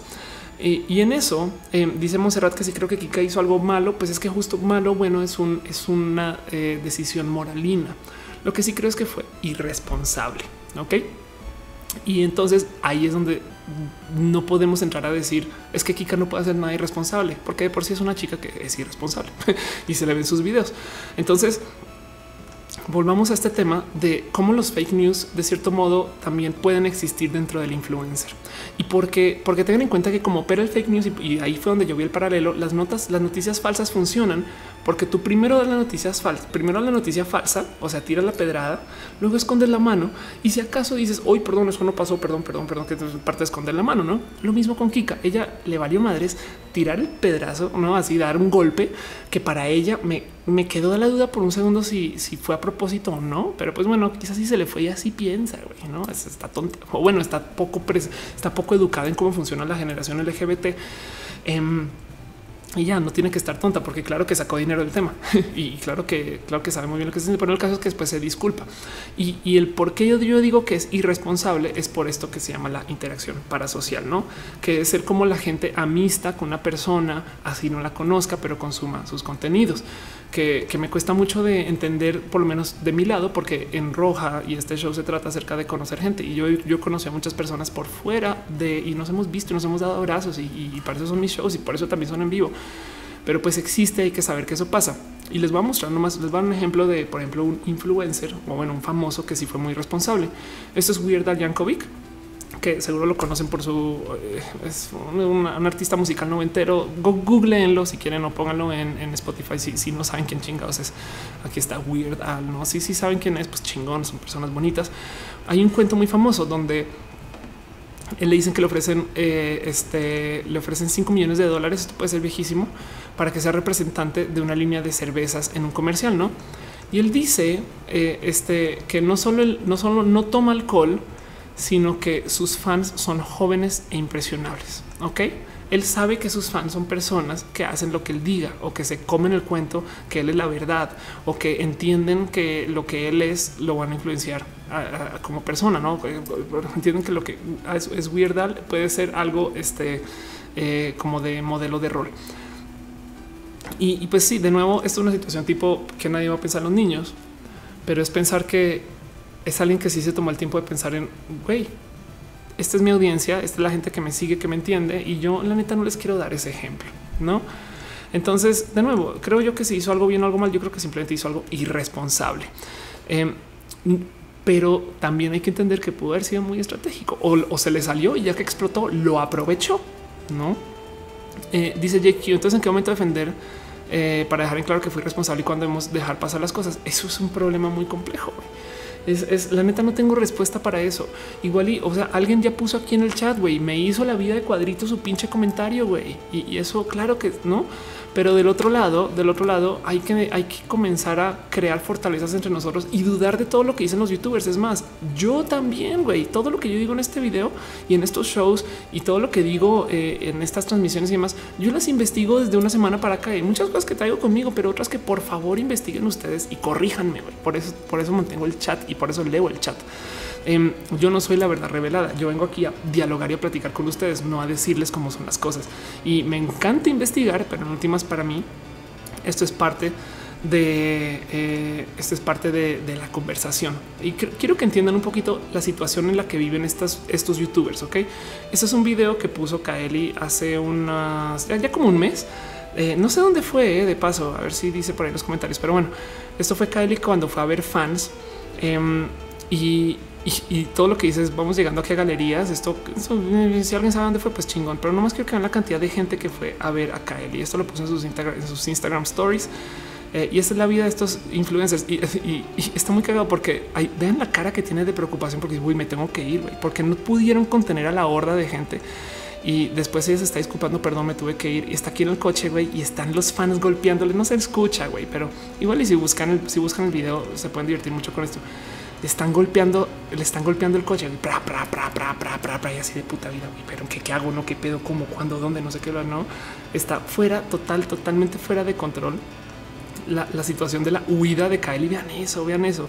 Esta camioneta y así, no, no, no, ¿por dónde nos vamos? Güey, parece, esto parece, parece una película de zombies, güey, pero pues son fans, güey, que la quieren ver, que quieren saludarle, quieren estar con ella y está chingón, ¿no? Pero es de, es de, pues esta es la vida, esta es la vida de, la youtuber, güey, ¿me explico? Es, eh, eh, eh, es que también pongámosle un poquito de de perspectiva a, quién le está hablando esta persona. No dice el Alex se esconde la idea de que deben de ser tolerados también.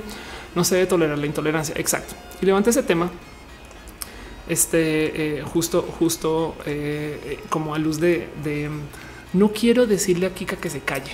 Ok, para volver con todo lo que comenzó esto. Ariel recordándome, Ophelia, perdón, pero tú hiciste un video hablando que eres pro bufe, güey, y aquí te estás diciendo cállate, no. No quiero decirle a Kika que se calle, güey. Solo quiero comentar de cómo me parece que sus comentarios son irresponsables. Pero eso que hizo le funcionó re bien para su canal porque es lo que están haciendo los medios y los medios también tenemos que aprender a leerlos.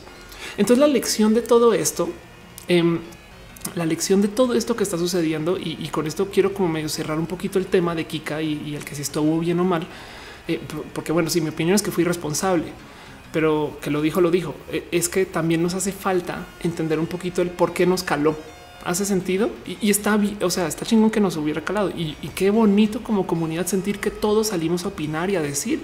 Yo vi a todos los influencers LGBT decir Kiker, estás, estás tonta, estás siete, estás no sé qué, no. Y como dice Sebas, se volvió challenge. Pero em, del otro lado también hay un poquito de güey, y por qué, por qué no dude más de eso? No es cuando, cuando nos vamos con los niños, estamos usando una persona intermedia que no somos nosotros para decir, uy, son súper influenciables. Pero bueno, eso también pudo haber pasado pero acerca de nosotros, porque nos chocó. Em, en mi caso en particular, yo sí confieso de nariz que porque me recordó a un estereotipo de persona con quien la pasé de la verga cuando estaba estudiando una persona mucho más joven y, veo que y con mucha rabia veo que sigue existiendo ese corte de persona. Eso no quiere decir que Kika sea así o no, pero bueno, dice Nux Silva, como tú siempre decías, el problema es que muchos influencers no tienen idea de que son para el público y del poder que tienen. Anda, Julián Patarroyo dice, yo creo que aún así hubo una reacción incendiaria contra ella y creo que hubiera sido una oportunidad para tener una conversación con ella y la gente que piensa como ella. Exacto. Em, pero aún así, aún así, em, yo creo que también faltó mucho un sentarnos entre nosotros a decirnos entre nosotros. Entonces, eso quizás es lo que yo quisiera hacer hoy un poco. Es, es un güey, lo que dijo es una bobada y pudo haber dicho cualquier otra cosa, pero no le peleemos tanto ese sentido y todos estamos muy bien. y, y y existe gente así en el mundo y vamos a tener que aprender o vamos a tener que buscar puntos de negociación para decirles, güey, es que así como piensas no es tan compatible con mi vida, güey, me explico, no, no, no, en algún momento vamos a tener que buscar herramientas para desarmar ese tipo de pensamientos sin decirle aquí cábete la chingada. no, aún así que admitir que yo lo hice. Ahora em, encontré un, modo muy divertido eh, para este, a ver, Kika Nieto, vamos a buscar un modo muy divertido para, para hablar de esto. Eh, y es el, meme, el mero meme de pero lo tolero, no? A ver, pero lo tolero. Entonces me puse a hacer chistes del tema, no? Y esto, esto, pues básicamente fue casi, casi que volverle con humor, no? Entonces, ah, pues no manches que tengo que aparece acá es el mío, justo. Ja. Eh, pero lo. A ver si alguno. Dios creó a Telegram para enviarnos muchos gift stickers, descargar música, jugar con los bots. Lo que ya hemos hecho después de eso no está bien, pero ojo, lo tolero. No tengo amigos que usan WhatsApp y los amo. Exacto.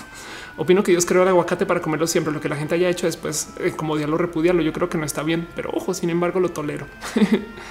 Em, hay una palabra para eso en Colombia que dicen se la montan, se la montan. Es básicamente nos burlamos de ella, no? Y dice Retesame, mi opinión nos caló porque la mayoría hemos sufrido bullying por católicos. Anda. Y y ojalá, ojalá existiera algún modo de comunicarle esto a, las kicas del futuro, porque les voy a decir algo. Es esta es la tercera persona que yo conozco influencer con muchos seguidores que es abiertamente homofóbica. Hace sentido. Entonces vienen más kicas en el futuro y tenemos que ya estar como programados a, saber qué hacer. Dejando eso de lado, pues lo que no podemos tolerar es la intolerancia. Entonces es un, es un tema complejo. Gordas opinan, dice un amigo que me dijo a la gente como ella siempre van a existir. Me dolió tanto ver. Ok lo tanto ver que él ni cree que podemos cambiar todo esto. El diego la educación son la base para cambiar nuestra sociedad. Sí, la neta, mira, entiendo el punto de tu amigo y, también es, un poquito el cómo nosotros tenemos que ir suavizando el impacto hacia nosotros. No es como no es tan grave. La neta, neta, no es tan grave que nos haya dicho ella. O sea, véanlo de este modo tantas cosas que ha dicho en su canal que son bien, bien, bien tontitas, güey, ¿no? O, tiene una actitud muy chamaca o tiene una actitud este eh, que dices, no, y, yo no me salvo de eso. Yo sé que también he hecho estupideces en mis canales, pero tantas cosas que ha dicho como para que ahora eh, de repente salgamos a decir, uy, no, ahora sí este sido súper irresponsable, Kika, ¿no? Cuando nosotros no, no sé, eso, eso yo creo que me preocupa más lo que dice Andrea Pérez. Ella ni siquiera entiende cómo fue que fue homofóbica. Ah, la Tutix dice una pregunta: ¿se puede ser homofóbica sin saberlo? Sí, claro que sí. Puedes discriminar a muchas personas eh, sin saber que lo estás haciendo, simplemente porque no tienes presente. Entonces, también quizás nuestra labor ahorita fue comunicarlo. Pero bueno, Fede dice cada vez que hay menos católicos, las personas cada vez son más paganas y tampoco es tan importante. Y eso es lo que yo quiero. Eh, es más, cambiar la música un poco porque ya me chocó. Eso es lo que yo quiero recalcar de todo esto. Todo esto. Bueno, no más, no más para repetir. Primero que todo, este tema de compartir cosas que sean escandalosas es psicológico y es parte del cómo nosotros nos estamos comunicando hoy. Entonces vean nomás la tormenta perfecta, güey. Por un lado, tenemos toda esta gente que se está peleando en redes sociales porque las redes sociales están optimizadas para la discusión, ¿ok? Que nunca se les olvide que las redes sociales son juguetes de pelea y ellos viven de esto y sí tratan de agarrarlo acá un poquito y de opinar acá y de, y de cómo controlar tanto la discusión. Pero en últimas, mientras más nos discutamos en redes sociales, más se usan. Mientras más se usan las redes sociales, más inversión tienen. Fin, Twitter, Facebook, hasta Snapchat es parte de este juego. Ok, guardemos eso en un cajón. Luego está el tema de las fake news. Las noticias las compartimos porque nos vamos con lo emocional, pero cuando sale el dato racional no nos interesa tanto. Ok, entonces las fake news también es parte de eso. Y luego está el tema de los influencers. Yo he defendido mucho de cómo los influencers no tienen responsabilidad alguna de este eh, tener que eh, contra lo que comunican. Me explico. Eh, es un es un va y viene y estoy un poquito todavía, aún todavía discutida mentalmente con este, con este tema, porque también es neta que le estamos pidiendo a Wherever Tomorrow que tenga integridad periodística. ¿Hace sentido? Entonces, lo que sale a raíz de la, comunalidad en estos tres temas, porque son tres medios de comunicación que nos dan modos distintos de acercarnos tanto a la gente como a las noticias, como a lo que sucede alrededor nuestro. El punto común de todo esto es que nosotros consumimos esos medios. Ok.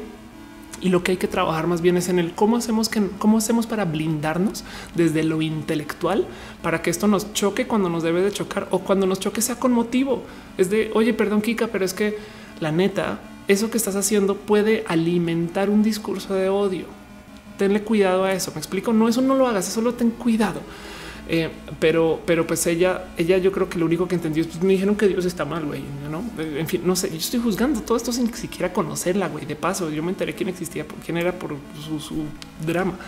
Pero bueno, lo importante de todo eso es nosotros tenemos que aprender a blindarnos de todo lo que nos dicen y de dudarlo y de saber si es real o si no, si me afecta o no hay una leyenda, no está leyenda, hay un dato que nunca he querido corroborar, nunca lo he querido corroborar, pero cuando ganó su elección Trump, si mal no recuerdo, creo que, y eso lo vi en Reddit hace rato y algún día lo buscaré, eh, es que cuando recuerdo siempre en situaciones así, pero creo que se suicidaron personas trans porque todo se va a poner horrible y es de, pero güey, él no tiene nada que ver con, no digo, quién sabe qué cosas tan complejas han tenido esas personas en su vida que la más mínima mala noticia las empujaron. Esto me lo estoy inventando el total. Quizás y todo esto es una fake news, pero, pero el punto es em, no, no, no puedo saltar este eh, como a inmediatamente asumir que sus fans y followers son incapaces de tener ese criterio. Igual y sí, no?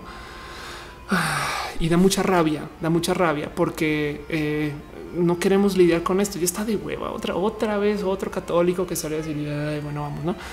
Erika Tenejo Barahona dice: Yo solo espero que las personas se hayan aprendido esto, obviamente de forma positiva y ser más responsables. Que de paso, tampoco quiero satanizar a la gente que salió corriendo a gritar, no? O sea, todos los youtubers LGBT lo hicieron. Yo dudé si escribir o no algo del tema y después me quedé el 20 de güey de un modo muy, muy rudo para mi carrera. Fue un güey, no puede ser la única persona que no está opinando ese tema, pero después me quedé pensando y está bien o está mal. Y es ese bien o mal que me llevó a pensar que este video eh, debería ser un poquito alrededor de herramientas y modos para que nosotros aprendamos a tener criterio de qué es y qué no es, no? Y, eso es súper complejo porque implica tener respuestas estoicas a una situación que puede ser o no dañina. Y además del otro lado, la neta también es de ya no quiero aguantar más con esto, ese tipo de cosas. Aquí que está súper presente, pero lo que no se discute es en que nosotros deberíamos de generar criterios para entender que tanto Kika como las fake news, como Twitter y Facebook no nos van a manipular porque nosotros tenemos criterio y eso es lo que hay que desarrollar. Ok, Uriel Torres dice que hay que tener pensamiento crítico. Exacto. Y duden, duden de todo, duden de mis videos también. Hace sentido. Eso también es parte de Diego 45 dice, porque toda la gente en Reddit son puros niños llorones que se quejan de todo. Por lo mismo, porque tienes eh, arribotos y bajivotos. Entonces, eh, si eres controversial, van a ver tu mensaje más. Juan Vázquez Aguilar dice, ¿podrías dar un par de consejos puntuales sobre cómo saber buscar mejores noticias? Eh, por ahora, lo más fácil, Juan, es hay muchas de las cosas que platico con Noelia se vuelven búsquedas en Google. Hay que aprender a googlear mucho. Y lo más difícil de todo es siempre trata de buscar cosas desde el punto de vista conservador y este libre. Así que es ver desde el punto de vista derecha e izquierda, como que trata de ver desde el otro punto de vista cómo vieron una noticia así en caso de que algo grave hubiera pasado. No es como no te vayas con solo una nota y mucho menos no te vayas con solo un tweet. Em, el tema es el, tema es si vamos a tener que verificar absolutamente todos los escándalos que nos están pasando por frente a la nariz, no vamos a tener tiempo para nada. Y ese es el problema de nuestra generación, que vamos a tener tanta información que tenemos que crear criterios para que podamos sortearla y se nos van a pasar cosas, se nos van a pasar, se nos van a pasar notas, se nos van a pasar noticias, no nos vamos a enterar de algo y tenemos que, tanto así como aprendimos a dejar de satanizar a la gente porque no vieron X serie, también tenemos que dejar de satanizar a la gente porque no se enteró que algo sucedió y eso es súper complejo. güey. Y dejando eso de lado, el positivo que le veo a todo esto y con lo que quiero cerrar, porque nos llevan casi una hora 50 minutos hablando de Kika Nieto. El positivo de todo esto eh, para mí es una prueba de que Kika de por sí no tiene la razón. Entonces, véanlo de este modo. Hace 100 años teníamos una guía moral un compás moral que llaman. Teníamos un sistema que nos decía esto está bien y esto está mal. Y eso es la iglesia y la religión. ¿Y cómo hacían sus cosas? Pues tenían sistemas de difusión, alias iglesias o sacerdotes o obispos o personas que decidían que era bien y que era mal y nos presentaban con la información de ciertos modos para que nosotros pudiéramos entender y hacer decisiones así sin tener que pensar y solamente teniendo fe el mero hecho que hoy en día exista un debate tan pesado sobre qué está bien y qué está mal, para mí en mi cabeza es un es una prueba fehaciente de cómo ya no tenemos compás moral. Eso debería de causarnos una crisis de por sí, pero eso a mí me parece un positivo. Quiere decir que nuestro compás moral clásico, entiéndase la iglesia o la religión, ya no está tan presente. Y entonces el mero hecho que estemos discutiendo qué está bien y qué está mal implica que nosotros estamos tomando las riendas de lo moralino. Y eso me parece el positivo de todo esto, que este debate existe porque la iglesia, perdón, pero ya no tienes poder sobre mí. A ver, voy a buscarme. You have no power over me. You have, you have no power here. Toda esta pelea eh, con que si Kika es o no es, o con que, con que si deberíamos, es porque esto es lo que, lo que pasa con nuestra relación, con la relación, perdón, con nuestra relación con la iglesia. Ok. Y eso me parece muy pinches bonito de considerar. Espero no haber dicho sandeces ni bobadas. Y si sí, pues déjenme saberlo aquí chato comentarios. Y pues para todo lo demás, habrá que pensar mucho en y prometo que no sé bien, no sé bien cómo eh, guiarlos en el camino del buen criterio, pero sí les puedo decir esto: dúdenlo todo, todo, todo, todo, todo lo que les digan. Güey, sean por favor maestros de Google. Güey, aprendan a usar las herramientas de búsqueda hasta de Twitter. Sepan encontrar cosas. Recuerden que dijo la gente. Siempre piensen mm, este problema ya le pasó a alguien más eh, y, llévense así la vida en general. Pero bueno, ah, David Carlos Martínez pregunta que soy gay. Este, pues sí, soy lesbiana. Vámonos con nuestra última sección, una sección muy bonita que se llama Pregúntale a Off para levantar preguntas y dudas de todo lo demás. eh, o de este tema también en particular. Espero que haya hilado por lo menos más o menos conscientemente todo esto. Ah, y muchas gracias por acompañarme con mis rants. Esa, esa es mi respuesta a que si o no. Dice Juan Vázquez Aguilar, decía mi profe de filosofía de la ciencia que no leyéramos en español. Wow, y evitar lo más posible investigaciones de universidades no importantes a nivel mundial. Gracias por este necesario video. Em, esto es un tip que no tiene nada que ver eh, con, con el tema de pensamiento crítico, pero es algo muy chistoso. Esto me lo dijo una persona challenger de League of Legends acerca de entrenar para jugar videojuegos de modo competitivo. Me decía nunca juegues en piloto automático. Fíjense que después, ahora que estoy andando en moto, eh, lo primero que me dicen en clase de moto es güey, cuando estés manejando, tú nunca quieres estar manejando cuando tienes tu cerebro en esa situación que no sabes y no recuerdas cómo llegaste a donde llegaste. No, eso pasa mucho en el coche, que sales de casa y de repente dices, güey, ¿cómo llegué hasta acá? Ya no me acuerdo. Nunca quieres estar así cuando estés andando en una moto. Y eso es un tema de tener el cerebro prendido. En este fin de semana, les confieso, tuve un momento de eh, altísima tristeza. Me dan a veces. Eh, fui como muy impactada. Suena raro, está muy cansada y tuve un momento así como de el mundo está horrible. están pasando muchas cosas que no me gustan y, la pasé muy triste una noche en particular. Y gracias, Noé, que me acompañó toda esta noche. Eh, y, al otro día, hasta que volví a jugar videojuegos, como que desperté porque volví como a mente consciente. Y esto puede ser yo, que además que capaz si me tomo un café para jugar el videojuego, pero el caso es eh, tanto como la moto para no andar en piloto automático, como el videojuego para andar en piloto automático. Nunca lean en piloto automático, nunca lean por leer, lean imaginándose las cosas, pensando. Yo muchas veces hasta me imagino los diálogos entre personas y cosas. Y cuando digo, yo sé que implica que toma mucho más tiempo leer, pero a lo mejor ayuda dentro de eso, no? Y, pues eh, agradezco mucho que yo, tengo métodos para no dejarme caer en esa tristeza extrema, pero además agradezco mucho que tengo compañía también para, para, para, para no entrar a ese tipo de pensares. Pero en últimas, ya hoy, hoy senté cabeza pensando en güey, lo que me sacó de eso fue el tener la mente activa y, evidentemente sentirme bien conmigo. Entonces, gracias Noé por, por eso. Bueno, en fin, dice Isaac Yadez, eh, ¿te gustaría tener invitados a pláticas en TEDx? Di dos, eh. Este eh, di dos pláticas. Eh, a ver, Ofelia TEDx, te muestro rápido. Em, aquí están. Ay, qué bonito salen porque seguro hice login y estas cosas. La primera plática, esta fue una plática que fue mi primera plática, gran plática en escenario. Se llama Siempre hay bellezas escondidas. Eh, de hecho, aquí la puedes ver.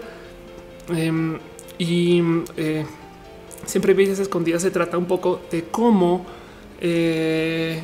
eh, siempre tienes algo dentro de ti que hay que investigar. No es, fue mi historia de transición. Estas cosas lloré mucho, lloré, lloré durante esa TEDx en su momento, es el 2014. Y luego en el 2016 di una plática que se llama El poder de ser multidisciplinaria. La cagaron con el título, güey. Le metieron las patas con el título. Eh, lo que quería decir es el poder de ser transdisciplinaria. La transdisciplinariedad es diferente a la multidisciplinaria. Ser una persona multidisciplinaria es yo estudio algo, a cabalidad. Voy a ser ingeniera hasta que tenga el grado máximo para poder ejercer. Voy a hacer, estudiar ciencias hasta que sea, sabes, tenga una maestría, un doctorado. No voy a aprender a cocinar hasta que sea chef. Em, y, eres multidisciplinaria cuando tienes varias disciplinas. Ser transdisciplinaria es agarro lo que quiero de ser chef, con lo que quiero de, ser científico, con lo que quiero de este, eh, ser una, no sé, ser piloto de carreras, güey.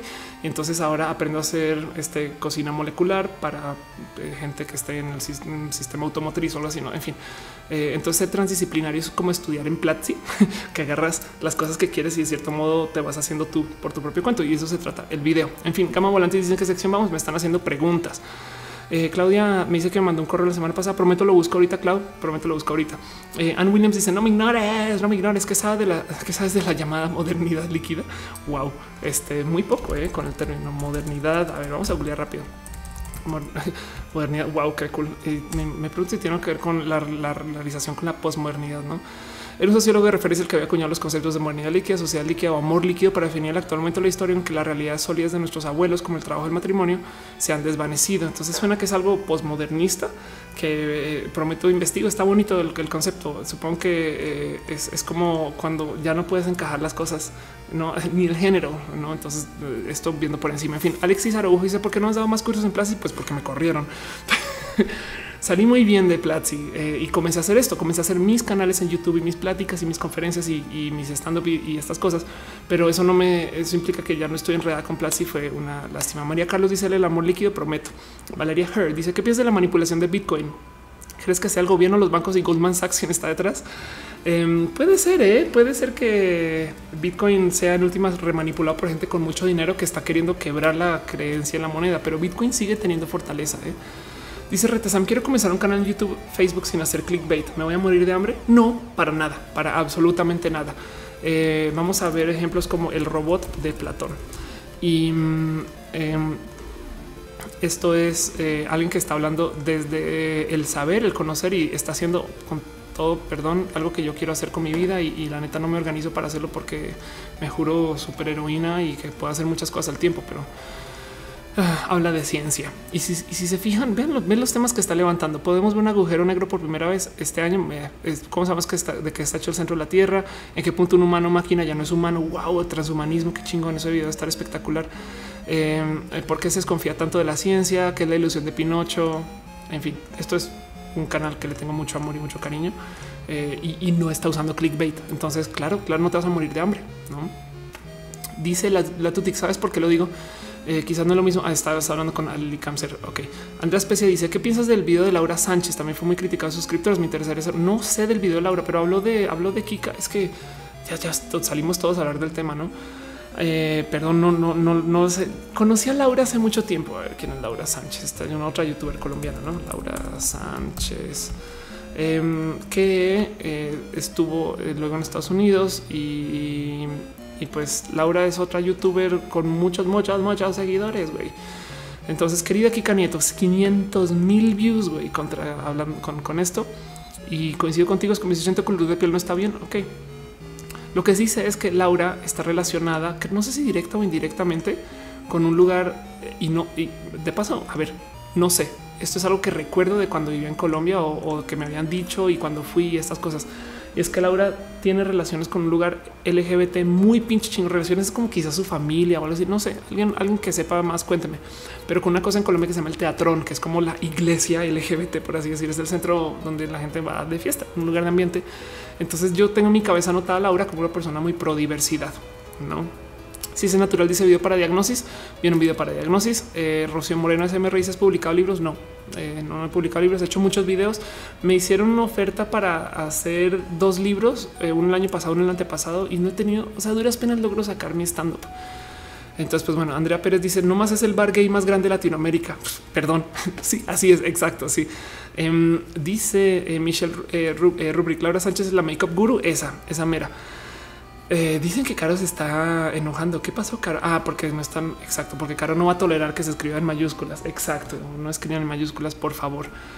Em, dice la Tutix, eso que líquida me sonó mucho a Foucault. Puede ser, o, puede ser también este, nuestros abuelos destilados y hechos carbón líquido en un planeta donde se permite este tipo de existencia de materia o no. Maricruz Salcido dice: ¿No crees que es importante buscar la igualdad de todos los puntos de vista? No ignorar que los hombres también están oprimidos en algunos aspectos. Sí, de hecho, a ver, el tema de mm, el tema de pero debería de ser igualismo, no feminismo, estas cosas, no es que el feminismo no busca superioridad. Ok, el feminismo es igualismo si lo quieren ver así.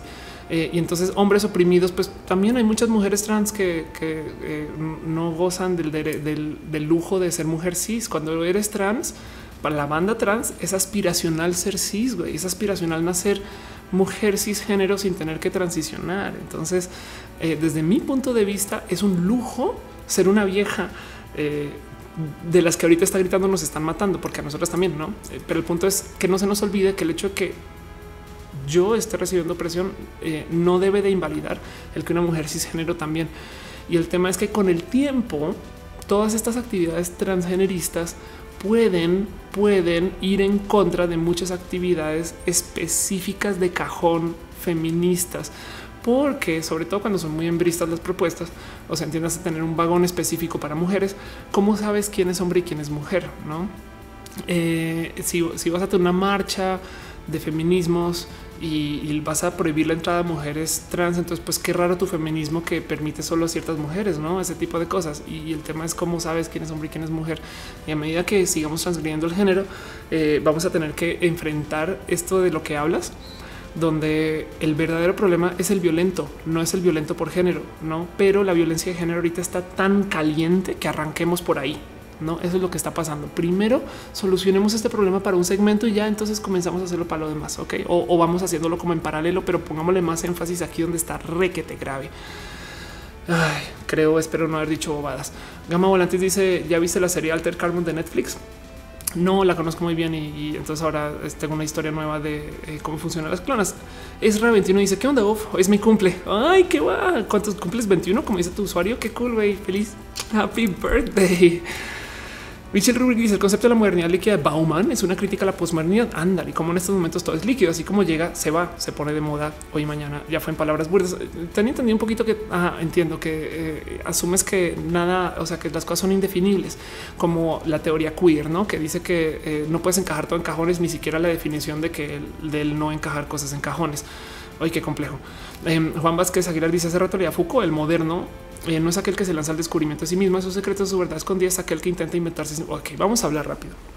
Vamos a hablar rápido de cómo yo propongo la modernidad y la posmodernidad, porque además esto lo hice en un video de Canvas. Ok, a ver, vamos a ver. Esto yo sé que lo he mencionado varias veces en este, en este canal, entonces téngame paciencia y ay, Dios mío, siete meses sin hacer videos de Canvas. Güey, ¿Quién, quién soy? Güey, ¿qué soy de la vida? Güey, como yo lo veo, la cosa es así. Ok. Em, la diferencia entre la modernidad es que es roja, güey. Qué bonito mi pelo rojo. Igual me quiero. Eh, vamos a ver si encuentro el punto en particular. Está hablando de esta aquí. Por aquí está. Ok. La diferencia, la posmodernidad tiene de cierto modo inicio en el momento en el que cae la bomba. Ok.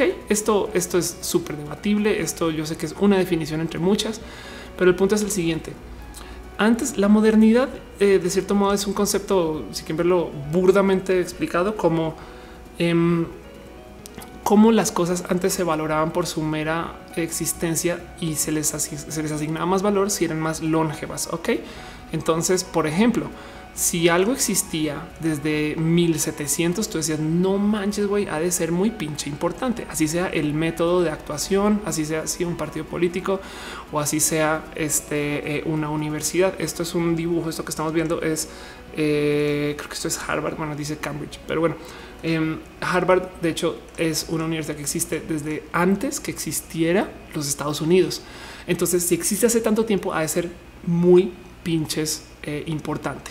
Y luego de que cae la bomba nuclear, pasamos por un momento donde de repente le cae el 20 a la humanidad, que todo lo que hemos construido, así sea Harvard, así sea la constitución, así sea eh, el ser seres humanos, de repente puede desaparecer.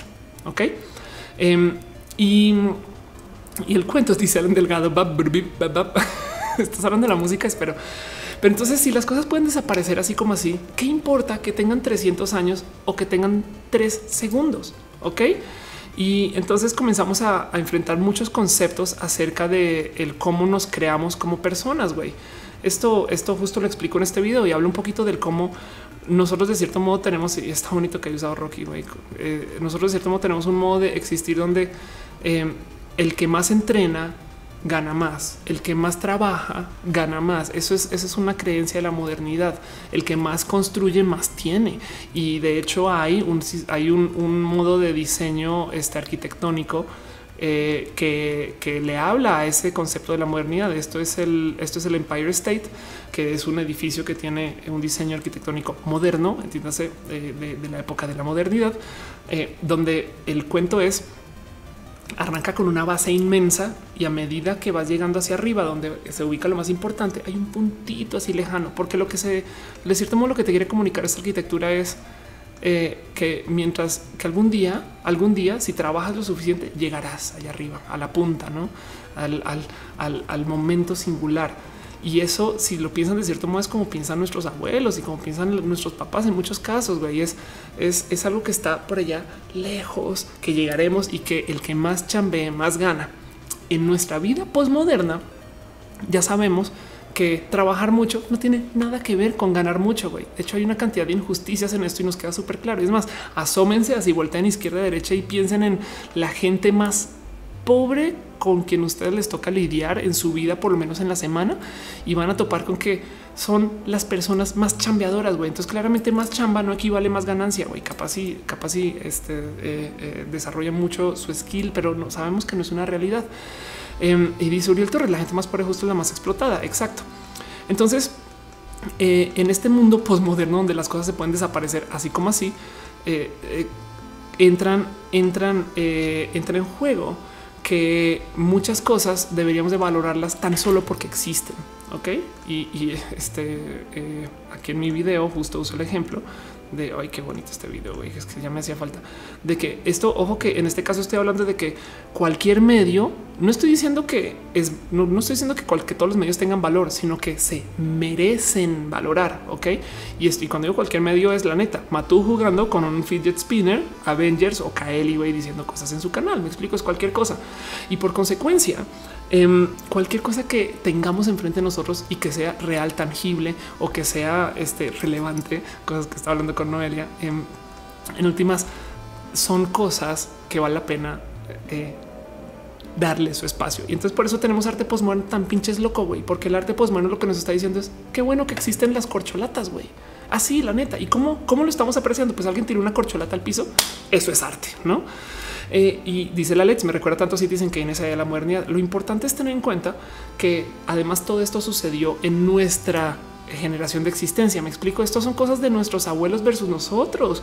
Y vean cómo esto se remonta a nuestra pelea de los conservadores versus la gente ahorita, güey. La diversidad, lo que dices, güey, cualquier cosa, todo se merece considerar. Los conservadores dicen, no, la religión es lo que debe demandar. ¿Por qué? Porque existe desde hace tanto tiempo. Entonces, en última es una pelea de modernidad versus posmodernidad. Y en eso, eh, hay muchos modos de considerar cosas bonitas que estamos viendo ahorita. Yo hago teatro impro, el teatro impro implica no hay guion, güey. Yo le estoy diciendo a William Shakespeare, vete a la chingada, William, que esas cosas que dices tú, yo no las necesito, güey. Yo me puedo subir al escenario sin guion y la voy a pasar igual de bien. Y, y por consecuencia, yo estoy haciendo un acto posmoderno de apreciación porque le estoy diciendo a la gente, aprécienme porque estoy con ustedes aquí, aprécienme porque estamos vivos, güey. Somos chingones porque vivimos. Y, del otro lado, William Shakespeare lo que me dice es, oye, perdón, pero pues esto lleva años de trabajo y desarrollo y deberías de darle un poquito más, tenga respeto, ¿no? Así que em, eso, eso es, digamos, un modo muy, muy eh, burdo de definir la diferencia de modernidad y posmodernidad. Ven el video, ven el video que literal dice que taxis versus Uber sucedió por la bomba nuclear. No fue una asociación un poco lejana, pero lo que estoy diciendo es que eh, los taxis los tenemos que respetar porque son lo que nos generó el sistema viejo de siempre y es moderno, mientras que Uber es un sistema posmoderno. Pero bueno, el caso. Este eh, y en eso, pues qué bonito que existe este concepto de lo líquido, que supongo que lo que quiere decir es que eh, las cosas son indefinibles, no? Y, eso tiene que ver con la teoría queer y es un concepto, quizás una, una un otro comentario de cómo ver esta posmodernidad, porque claro, además de cierto modo tenemos que apreciar que no todo se tuvo que haber creado dentro de lo posmoderno, pero estoy hablando sin saber. En fin, Hamster Chase, ya me quiero ir. Suéltame, Ofelia, suéltame, chingada madre. Eddie Valdés dice eh, todos hablan de aquí canito, pero nada habla que en Torreón, Coahuila puede meter la cárcel a la gente caminando hacia anda. Eso que pasa en Torreón. Yo creo que lo quiero investigar un poquito más y lo mencionaré en Twitter. Hello Schaffer dice: Salúdame, estoy con mi hermana haciendo proyecto de arte de último momento. Ándale. Dice Fede Blogs, ¿te gustan los Sims? Me gustan mucho los Sims. Y nadie dice, creo que llegué muy tarde, un poquito. Elena River, dice que vuelvo a Canvas. Yo sé, yo sé. Marco Isaí dice que días y horarios estás en Talentland. Creo que estoy el martes, el segundo día. Eh, por ahora eso es, aunque es posible que también esté miércoles y jueves, pero por ahora solamente va a estar el martes escenario principal. Em, me está diciendo Suciels que si vi el video Marina y Ulay, no, no lo he visto. Em, dice Ignacio Lucero eh, un número que no vi, que caro modero. Qué bueno, qué, bueno que es moderado. Dice Polariza Gema tú. sí, number one Polariza. Además, Fernando Jasso dice: Entonces, si ponemos el mejoramiento genético a humanos, el mercado no genera una brecha biológica entre las clases sociales. Sí, de hecho, el mero concepto de la adopción de tecnología está generando el pequeñísimo problema que la tecnología de por sí es clasista. Entonces, quien tiene acceso a la tecnología ya va a tener acceso a más generación y más productividad a futuro, por, motivo por el cual entonces eh, va a tener más capacidad de generar dentro de este sistema capitalista. Y lo que tenemos que comenzar y aprender a hacer es a bajarle tecnología a otros segmentos de la población que igual y puede que ni la quieran, güey Pero, pero pues bueno, eso es un tema complejo. Quien se pueda, nomás ve cómo funciona ya en medicina. Quien tiene mucho varo puede vivir más, fin, no? Entonces eso, además Brian Cooper dice tus audífonos de elfo, ya sé, los debo. Eh, Silva dice, con el salud de robot de Platón los quiero decir. Yo también quiero hacer colaboraciones con robot de Platón. Alan Delgado dice cierto eso del maquillaje te arruina la cara. Apenas estaba descubriendo el maquillaje, pero creo que sí te hace más fea a largo plazo. Eh, Tú piensa en esto. Tu piel así tal cual versus manipularla mucho y tapar poros y jalártela y estas cosas, pues sí, con el tiempo desgastas. Eh, pero pues si eres muy responsable y lo usas por, o sea, bien, usa maquillaje, este, o sea, en fin, hay, hay modos como responsables de hacer que tu piel no se haga un, un despapalle con eso. Ay, Cama Volante dice el robot de Platón es peruano y vive en Finlandia. Eso sonó como güey, es un boss de nivel 800 para el cual necesitas una cantidad de accesos complejos así. Le dice un tip para combatir la depresión si no tienes dinero para terapias.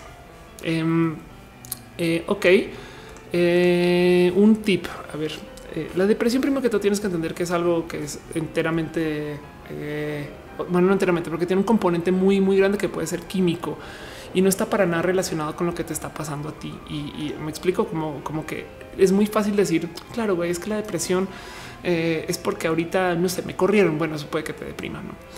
Pero también puede haber literal algo químico en tu cerebro que, pues, como dices, igual no tienes acceso a cómo curarlo y verlo. Yo tengo, te paso este tip para no más lidiar con los primeros momentos de tristeza, depresión, que, que a veces me cuesta mucho tener la disciplina de encontrarme con ellos, pero a ver si te ayuda trata de descartar que sea algo meramente situacional. Entonces, primero que todo, sal de donde estás, muévete, así sea, cambia tu ambiente o en mi caso como este fin de semana que acabé jugando videojuegos. Eh, pero trata de pensar en otra cosa, ¿ok? Y la otra es, ve por un café o come algo de azúcar o haz un tanto de ejercicio, así sea, caminar, entiéndase si quieres sacarlos todo de golpe, sal a caminar y ve al café y cómprate un café y algo dulce. Eso puede ser un güey. No me explico, tampoco tienes algo caro. Entonces así descartas que es que estás bajo de azúcar o que este eh, que estás como muy centrado en la tarea y eso te, da una forma de tristeza extrema o que en últimas eh, también igual y puedes algo literal eh, químico en tu cerebro. Si, si después de todo eso sigues con tristeza, entonces hay algo que enfrentar. ¿Hace sentido? Dice Tati ese tipo es activación conductual o sonría si no quieras, anda. Em, y en últimas, no es broma, también busca tareas fáciles de cumplir. Yo, por ejemplo, eh, jugando Overwatch, a veces literal juego contra las inteligencias artificiales que son bien fáciles y entonces dan como esta satisfacción de ah, estoy sacando rabias, no por así. En fin, eso me sirve a mí. Pero, pero bueno, espero ayude. Dice Héctor eh, G-Pop, eh, tengo una pregunta porque yo tengo Telmex de los 10 megas eh, que pago, me mandan 4. Mi vecino igual tiene Telmex de los 5 megas, paga, le envían 9. en verdad, por más que trato, no entiendo. Bueno, seguro es porque tienes ADSL, que en últimas depende de cómo está cable a la línea de teléfono a cada casa y a la distancia hacia la caja. Entonces, si tú estás más lejitos, puedes hacer un tema. Si te conectas por fibra, te van a dar ahora sí garantizado el tema. Por línea telefónica no te dan el ancho estándar eh, bueno, lo que te prometen y te lo dicen, ¿no? Ciencia Natural dice colaboración con Renata Altamirano. Hoy lo debo. Jorge Kant dice hay grupos de apoyo que son gratuitos. Anda, eh, anda. Dice Jake, guardas tus videos después de subirlos a YouTube, quedan en YouTube y, los, pues asumo que YouTube, bueno, ojalá y algún día no me pase algo grave con eso. Dice Fede Blogs, dice yo leo un libro en el que se parezca a la problemática que estoy teniendo y así hago terapia. Hay unas bloggers que trabajan de recomendar lecturas eh, para diferentes problemas. Anda. Dice Juan Carlos Velázquez, videos de Cristina la veneno. te va la depre. Y mis gris gradys también puedes practicar la meditación y también puedes hasta eh, eh, buscar como ejercicio, básico tipo yoga en casa eh, con YouTube, que es gratis, no? Em, dice Cristian Valdez, ¿recomiendas alguna clínica psicológica? Ahorita no tengo experiencias para recomendar. Sé de varios psicólogos y psicoanalistas que pueden ayudar en el tema de lo LGBT, pero una clínica per se no. Dice Polaris, la terapia ocupacional ha sido muy buena para mí. Anda. Eso puede ser. Eh, Lex Grizzly dice que tengo internet de fibra, mi vida es más feliz. La mía también. Y también puede hacer streams. Eh, Andrea Pérez de Círculo Apoyo Espiritual. ¿Cómo es el apoyo espiritual si no, si los espíritus atraviesan las cosas? Perdón. Anne Williams dice qué diferencia entre la fibra óptica y el otro tipo de conexión. Perdón la ignorancia. A la fibra óptica llega a tu casa por una conexión que usa un cable súper avanzado. La verdad es que ya es viejísimo, pero pues es, el cable más moderno para conectarte con tu casa, que es por fibra óptica. Son literales, son rayos de luz mientras que los otros tienen que la gran mayoría de los cableos de datos en la ciudad están hechos por fibra, no siempre, pero hay un momento donde lo bajan a cobre por la línea telefónica que ya está en tu casa o tu edificio. Y esa traducción a cobre cuesta velocidad. ¿Por qué hacemos eso? Pues porque antes no había fibra y ahora sí. Entonces, si, si, puedes conseguir el cable moderno, por así decirlo, más nuevo, em, pues por eso fue un invento mejor que el, cable de cobre. Guseme dice, me están preguntando por libros. Eh, a ver, a ver, hay, hay un libro que acabo de leer hace nada justo que levanta el tema. Si les interesó el tema de hoy, les voy a recomendar un libro que yo creo que ya he mostrado par veces, pero eh, igual y ahí les va. Es muy bonito, lo que hice mucho y perdón si ya lo recomendé y, que soy este monotemática con, con, mis recomendaciones porque tampoco estoy leyendo tanto en, modo libro, por así decirlo. Investigo mucho, pero en fin, eso se llama Disparen al humorista. Disparen al humorista es un análisis por literal un humorista, creo que chileno, que es un ensayo gráfico, está escrito en modo de cómic, súper filosófico. Esto es, es levanta temas eh, pesados, o sea, es como un canvas o un roja hecho libro acerca de si los comediantes, esto es muy bonito, si los comediantes deberían o no hacer chistes que eh, sean considerados ofensivos.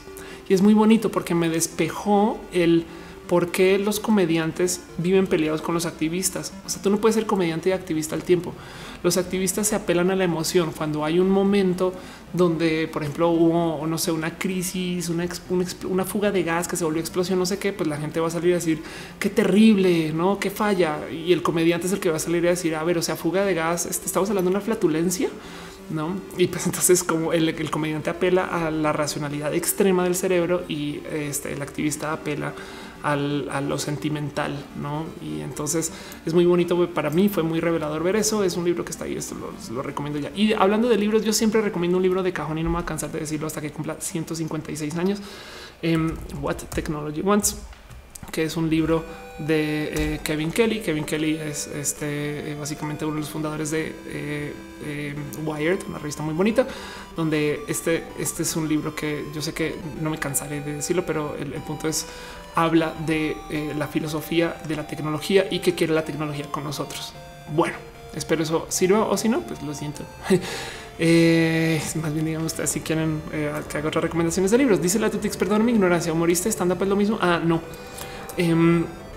No, eh, humorista es un término que usa este personaje, o sea, el, autor del libro, parece una persona que hace chistes que pueden acabar en comedia, digamos, en un cómic para el periódico, eh, no como cartón y estas cosas, tanto como una persona que hace comentarios chistosos eh, para un show de tele, tanto como para no stand up es un comediante. ¿no? Y él dice es que yo soy, es que no me quiero considerar comediante, sino yo me quiero considerar una persona que hace humor y en eso soy humorista.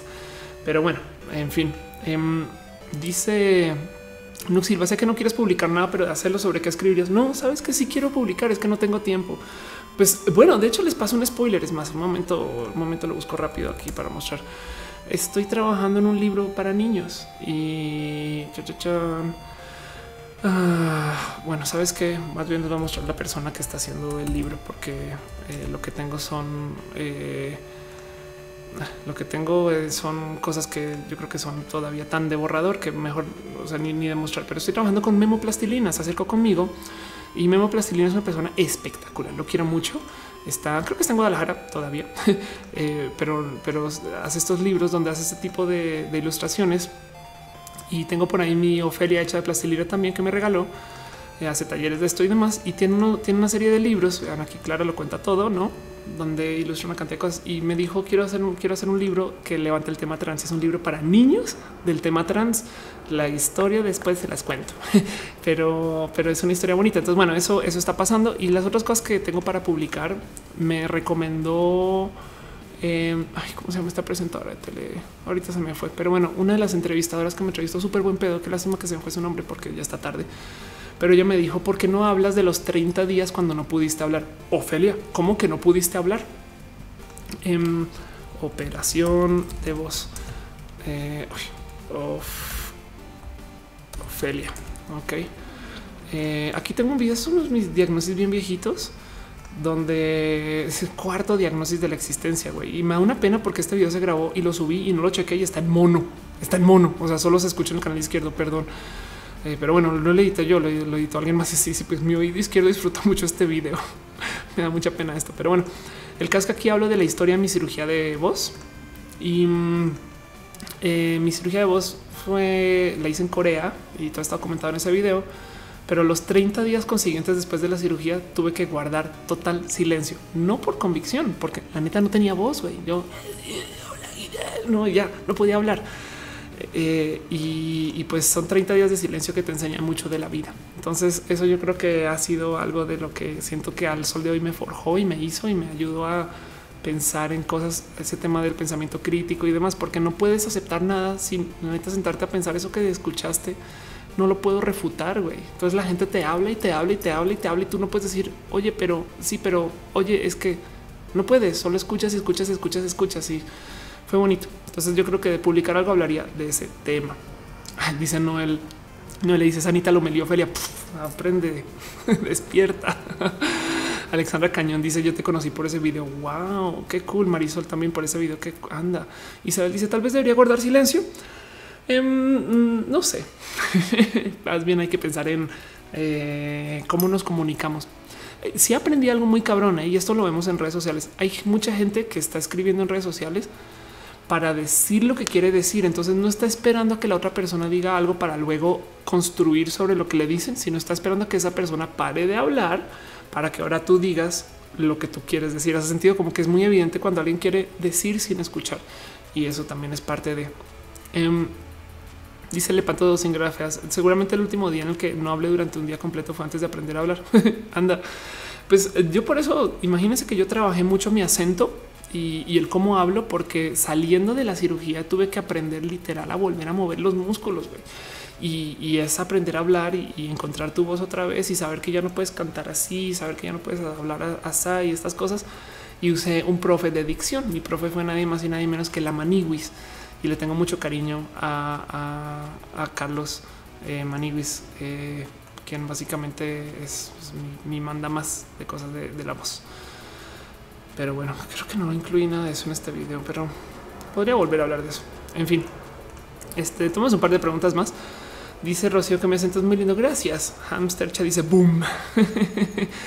Amaru TV dice gran eh, programa. ¿Qué opinas sobre los niños y YouTube? Creo que masivamente a nivel global los niños le han dicho adiós a la televisión convencional donde pegan canales de juguetes. Sí, de hecho, eh, hice un la semana pasada. Yo tengo otro show, por si no, no lo conoces. Yo tengo otro show donde hablo de videojuegos que se llama Critical Hit em, y, y, en colaboración con Pixel Beats hacemos un stream. Y este fue el stream de la semana pasada que se lo dedicamos. Se llama Nosotras y pensamos en los niños, donde hablamos de los juegos y el cómo acercarse, cómo acercar a los niños a los juegos de hoy y qué sí ver y qué no ver estas cosas, no? Y está muy bonito porque recordamos muchas de las cosas que nosotros sí hacíamos o no hacíamos cuando éramos niños. Pero el punto es, los niños de hoy tienen muchos medios a su disposición y, es un, de nuevo, un momento eh, muy importante para no dejarlos solos consumiendo algo que hicieron mucho con nosotros a mí me divierte mucho pensar que nosotros somos la generación que se crió viendo la tele, no como que nos dejan ahí frente a la tele. Bye, no, adiós, listo, que se queden viendo, no? Y nosotros nos quedamos ahí viendo lo que sea. Y hoy en día tenemos este vicio de ver youtubers, güey, eh, mientras estamos haciendo cosas, no casi, casi como la, así la señora planchando la casa, güey, y ya yo Gutiérrez ahí al fondo. No sé, para escuchar una voz, güey, porque nos criamos escuchando gente random por ahí. Dice Fede Blogs, los Sims 4 es un juego muy identitario para cuando estás en el closet, incluso después se lo recomiendo para expresarse. Es verdad. Este Sims Gender. Eh, a ver, no, los Sims, para los que no lo saben, es un videojuego donde tú simulas ser personas, no? Eh, y está muy chingón. Pero lo bonito es que los Sims de hoy, esto está muy pinche chingón. Los Sims de hoy no te dicen vas a ser hombre o mujer eh, de hecho, te deja eh, tener un cuerpo eh, con un marco masculino, pero es una mujer que le guste la ropa masculina, pero además que puede embarazar o ser embarazada. Y si va, y hasta te pregunta, ¿este sin va a usar el baño parado o parada? No, y casi casi que qué pronombres estas cosas. Es espectacular cómo los Sims permite personajes que tengan todo tipo de expresión de género. güey. Y, yo creo que esto pasa medio súper por el ignorado. güey. O sea, los Sims permite lo trans. Piensen en eso.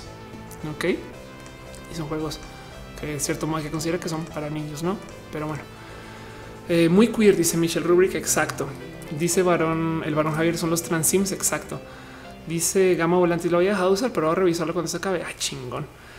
Isabel se me dice, pienso que los youtubers que miran a los niños a veces pienso, ¿cómo es que YouTube los deja subir contenido? Ahí el poder y el abuso de la libertad. Es un ejercicio, mire, ¿sabes qué? Te digo algo, yo prefiero esto, un YouTube. Eh, YouTube es una herramienta que prefiero que sea así, libre, o sea, que sea, que sea libre, que, que subir un chingo de cosas y que tengamos esta mega herramienta de comunicación que no teníamos. Es que es tan bonito el YouTube. Yo prefiero el YouTube roto que tenemos que el no tenerlo así y, no lo considero tan roto. Eh, al revés, es solamente que hay que hace falta enfatizar en que nosotros tengamos criterios. Katy Alguera dice: Me invitaron a un grupo de desarrollo personal a investigar sobre el coaching coercitivo, pero no sé, no sé, no es muy alentador. ¿Conoces algo sobre eso? No, pero la mera palabra coercitivo, güey, suena rudo, güey. Estefanía Ángel dice que tengan unos switches como los de la última versión del Genderbread Person. Anda. Héctor B. Pop dice: Mi sobrino de 7 años se la pasa todo el día viendo gente jugando Clash Royale o Minecraft. Ah, wow, qué divertido. Lepanto sin grafías dice: ¿Has pensado que el universo de los increíbles o el de los X-Men hubiera sido aceptados por la sociedad? X-Men se trata, se trata de el ser aceptados por la sociedad. Y, y vean esto: dentro del debate X-Men, yo soy más magneto que Javier. Yo pero a mí me gustaría que todo el mundo acepte que son así sea un poquito LGBT en vez de pensar que existe la gente heterosexual y la gente homosexual y, no hay nada en el intermedio. Ese sentido es como ustedes por allá, nosotros por acá, pero vamos a vivir juntos. No es como de güey, todo el mundo es parte de, la, esta diversidad. Ahora, de cierto modo, también Magneto está haciendo el equivalente de este también darle, o sea, acostar a la gente heterosexual con personas homosexuales, así no les guste con tal de exponerse, no?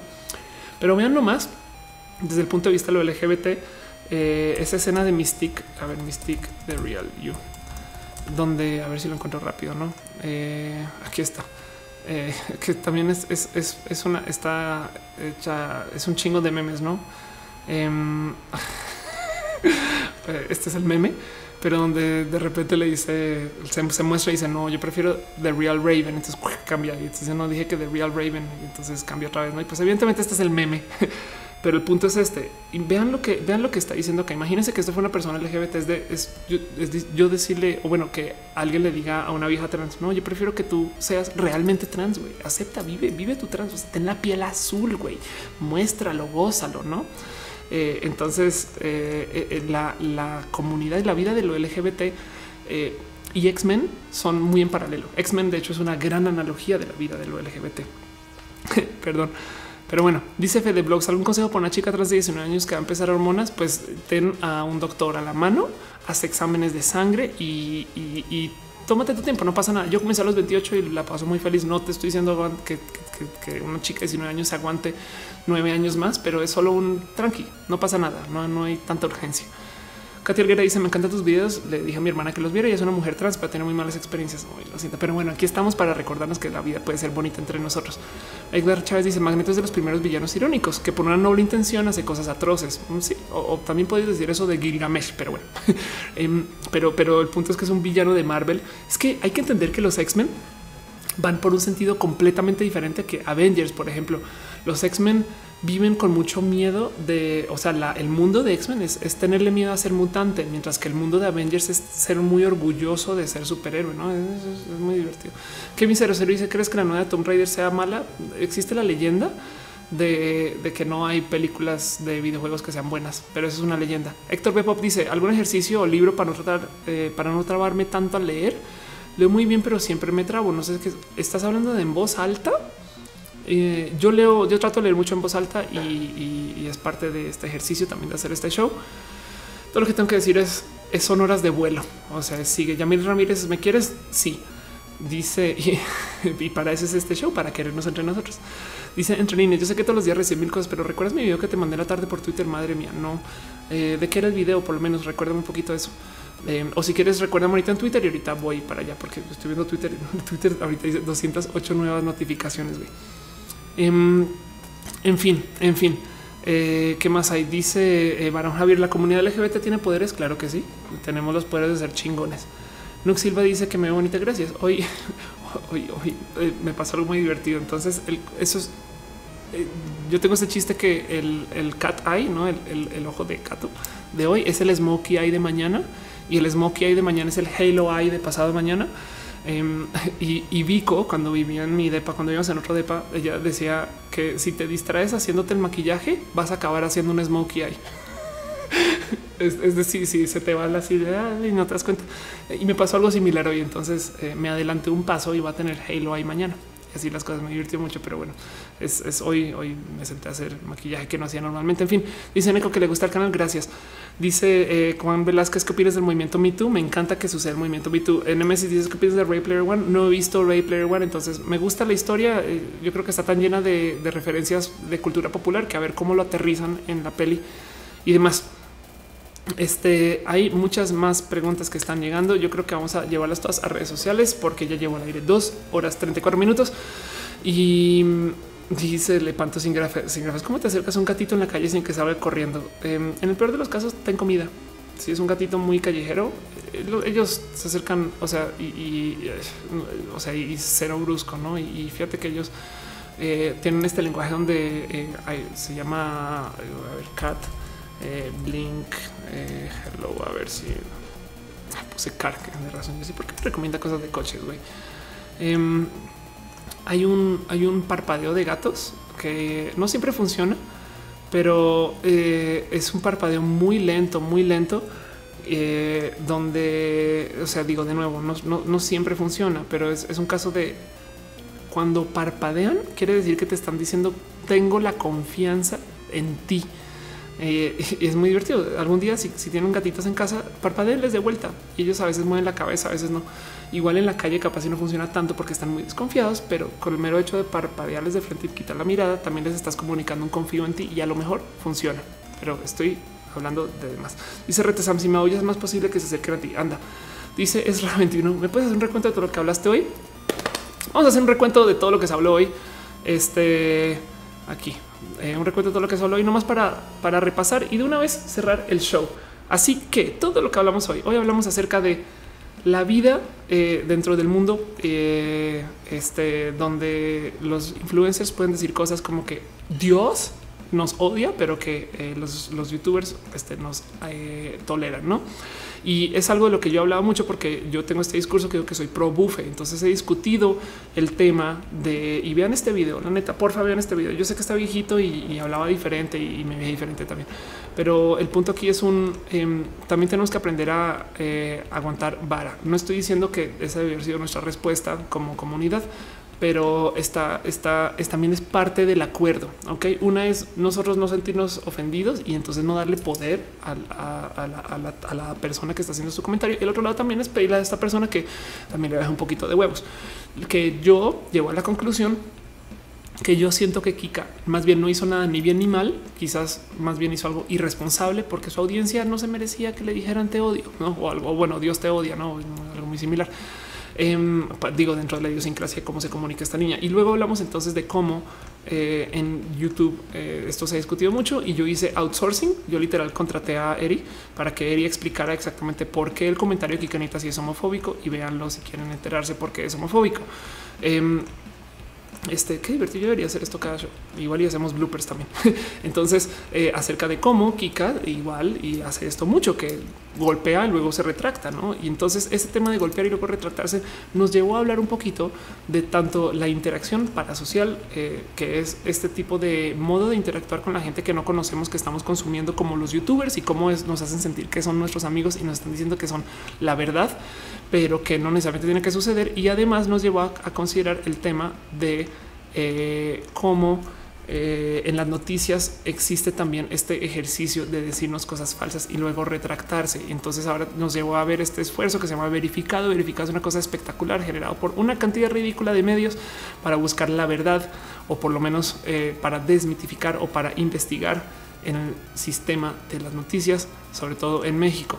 Y entonces eso nos llevó a considerar el por qué existen las noticias falsas y qué podemos hacer y cómo la gran mayoría de las noticias falsas las compartimos nosotros y son un sistema este de como de nuestro misma psique y el cómo nos relacionamos con las noticias, lo cual entonces nos llevó a que eh, como nos llevó a pensar que cuando alguien dice una cosa y luego lo retracta, igual lo que dijo nos queda, nos queda. Y entonces pensamos el si lo que hizo esta chica Kika es válido o no, no si está bien o no. Y mi conclusión de todo esto es que chingón que estemos teniendo esta discusión, porque el mero hecho, el mero hecho que estemos discutiendo esto implica que no tenemos compás moral.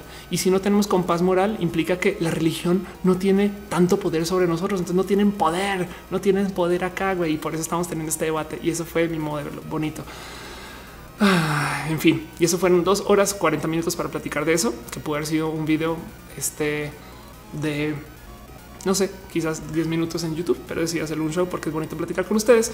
Y todo esto porque son las cosas que nos dice la oreja el rojo teléfono, que lo odiamos, pinche rojo teléfono, cómo te odio, además, no sé qué lo habla. Eh, y acompañados por el más les comparto. Esto es un, esto es un tribal, esto es un tribal de Star Trek eh, y es un tribal que tengo acá.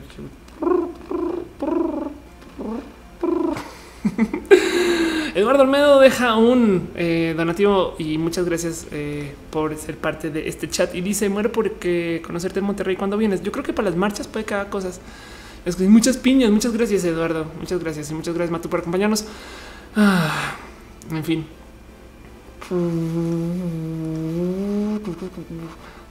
En fin. ah, sí, dice Leonel. Recuerda lo de la encuesta. Exacto. Hablamos de una cosa más. Hablamos de una cosa más eh, una encuesta que está haciendo em, la CONAPRED. ¿Quién es CONAPRED? Este, em, la Comisión Nacional eh, por la Prevención de la Discriminación eh, para prevenir la discriminación en el país. Ok, eso es, en, eso México.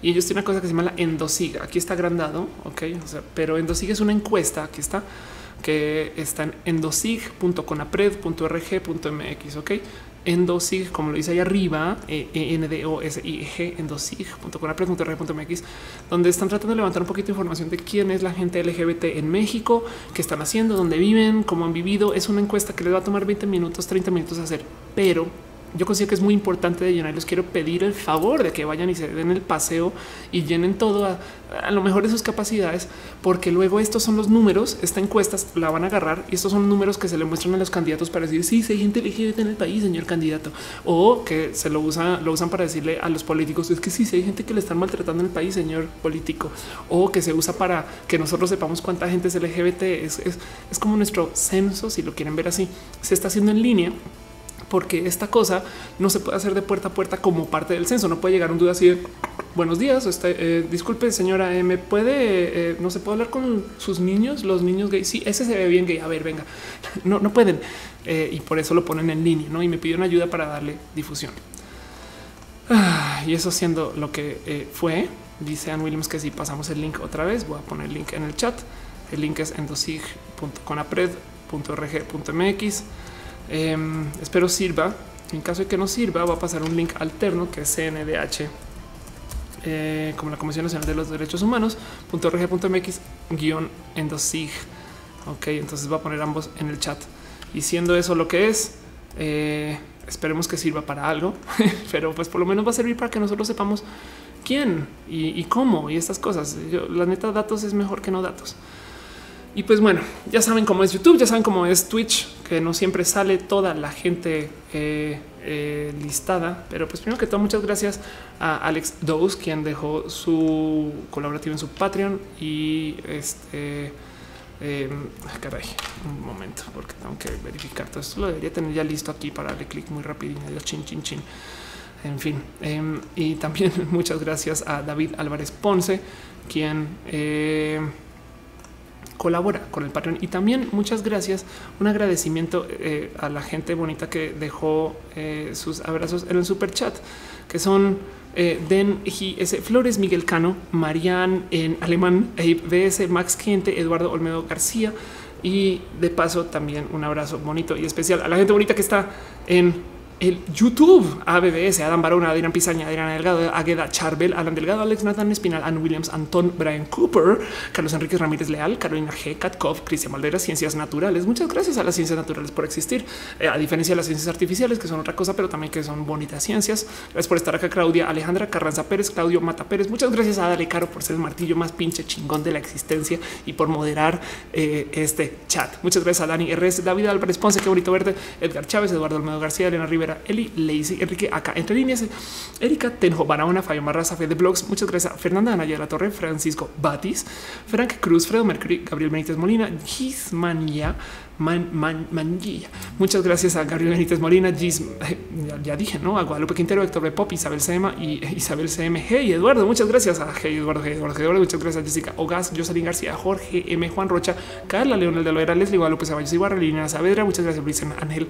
Rojas, Domínguez Luna, L. Mago Suárez, Manuel Garrama, Manuel Román, Marco Guarneros, María Carlos, Muchas gracias a Marifer Álvarez Rodríguez, Mary Roots. Ay, qué bonito verte por acá, Mary Roots. Muchas gracias a Mitch 27, mi Dragon Trigger. Muchas gracias a Miss Gris, Gray, Nelly Hernández, Nemesis 52. Muchas gracias a Felipe Strand por hacer el show. Gracias por también estar acá. Está muy bonito venir acá a platicar contigo. Y no que no se te olvide que hay que agradecer a Matu también. Muchas gracias a Matu, muchas gracias a Yukizar, muchas gracias a Pati Suárez, muchas gracias a Baez, Rocío Moreno, SMR, Sebas C, Sebas Cuerpos, Sonia Pineda, Víctor Victoria, Victoria M, Walter Sandoval, Javier Figueroa, Yamil Ramírez, Yurema, Norico, Sem, Nies y a la gente que no menciona YouTube, porque YouTube hace esas cosas.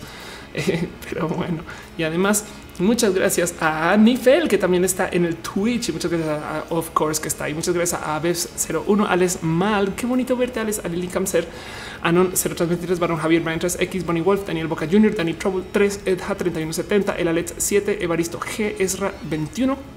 Gamer 01, Goen Good Guy Peter 00 y de Red y de Red y que creo que Jime y Angel I'm not Picasso. Entonces, quién eres Jorge Juan, Hoy Jewel, Latutix, Luna Hate, Good Mark, como te llamado The Loon, Mr. Leches, Near Skywalker, Neko, Raúl 4050, Blica Chicane, Red Sound, Ruben Las, Tecno, Forcus, Tema Guaya, VM Giller, One 09, Young Fair, Human Hair, el TW y obviamente muchas gracias a Noelia, quien me mantiene este eh, en buena paz mental. Ay, de remar dice más rápido que se estuviera haciendo el rosario. Sí, no está muy cabrón como las tías son como campeonas de la lectura del rosario, no? Para eso que se significa sea tu nombre. En fin, muy linda noche a todos, todas, todes. Eh, Hello Schaffer dice no salí, hoy sí me quedé. Debería haber algún modo de que sí. Y dice Arlen, muchas gracias a la planta de atrás que me tenía distraído espectacular. Gracias, fue un regalo que me dio hace mucho tiempo. Muchas gracias a Parangakirikutimiticuaro. Ay, Dios mío. Y ya no pude leer paranga. A ver, a ver, la voy a leer bien. paranga cuaro. Paranga. Cuaro. Ahí estás. Cuaro. ¿Saben qué? Los quiero mucho. Los quiero muchito. 嗯。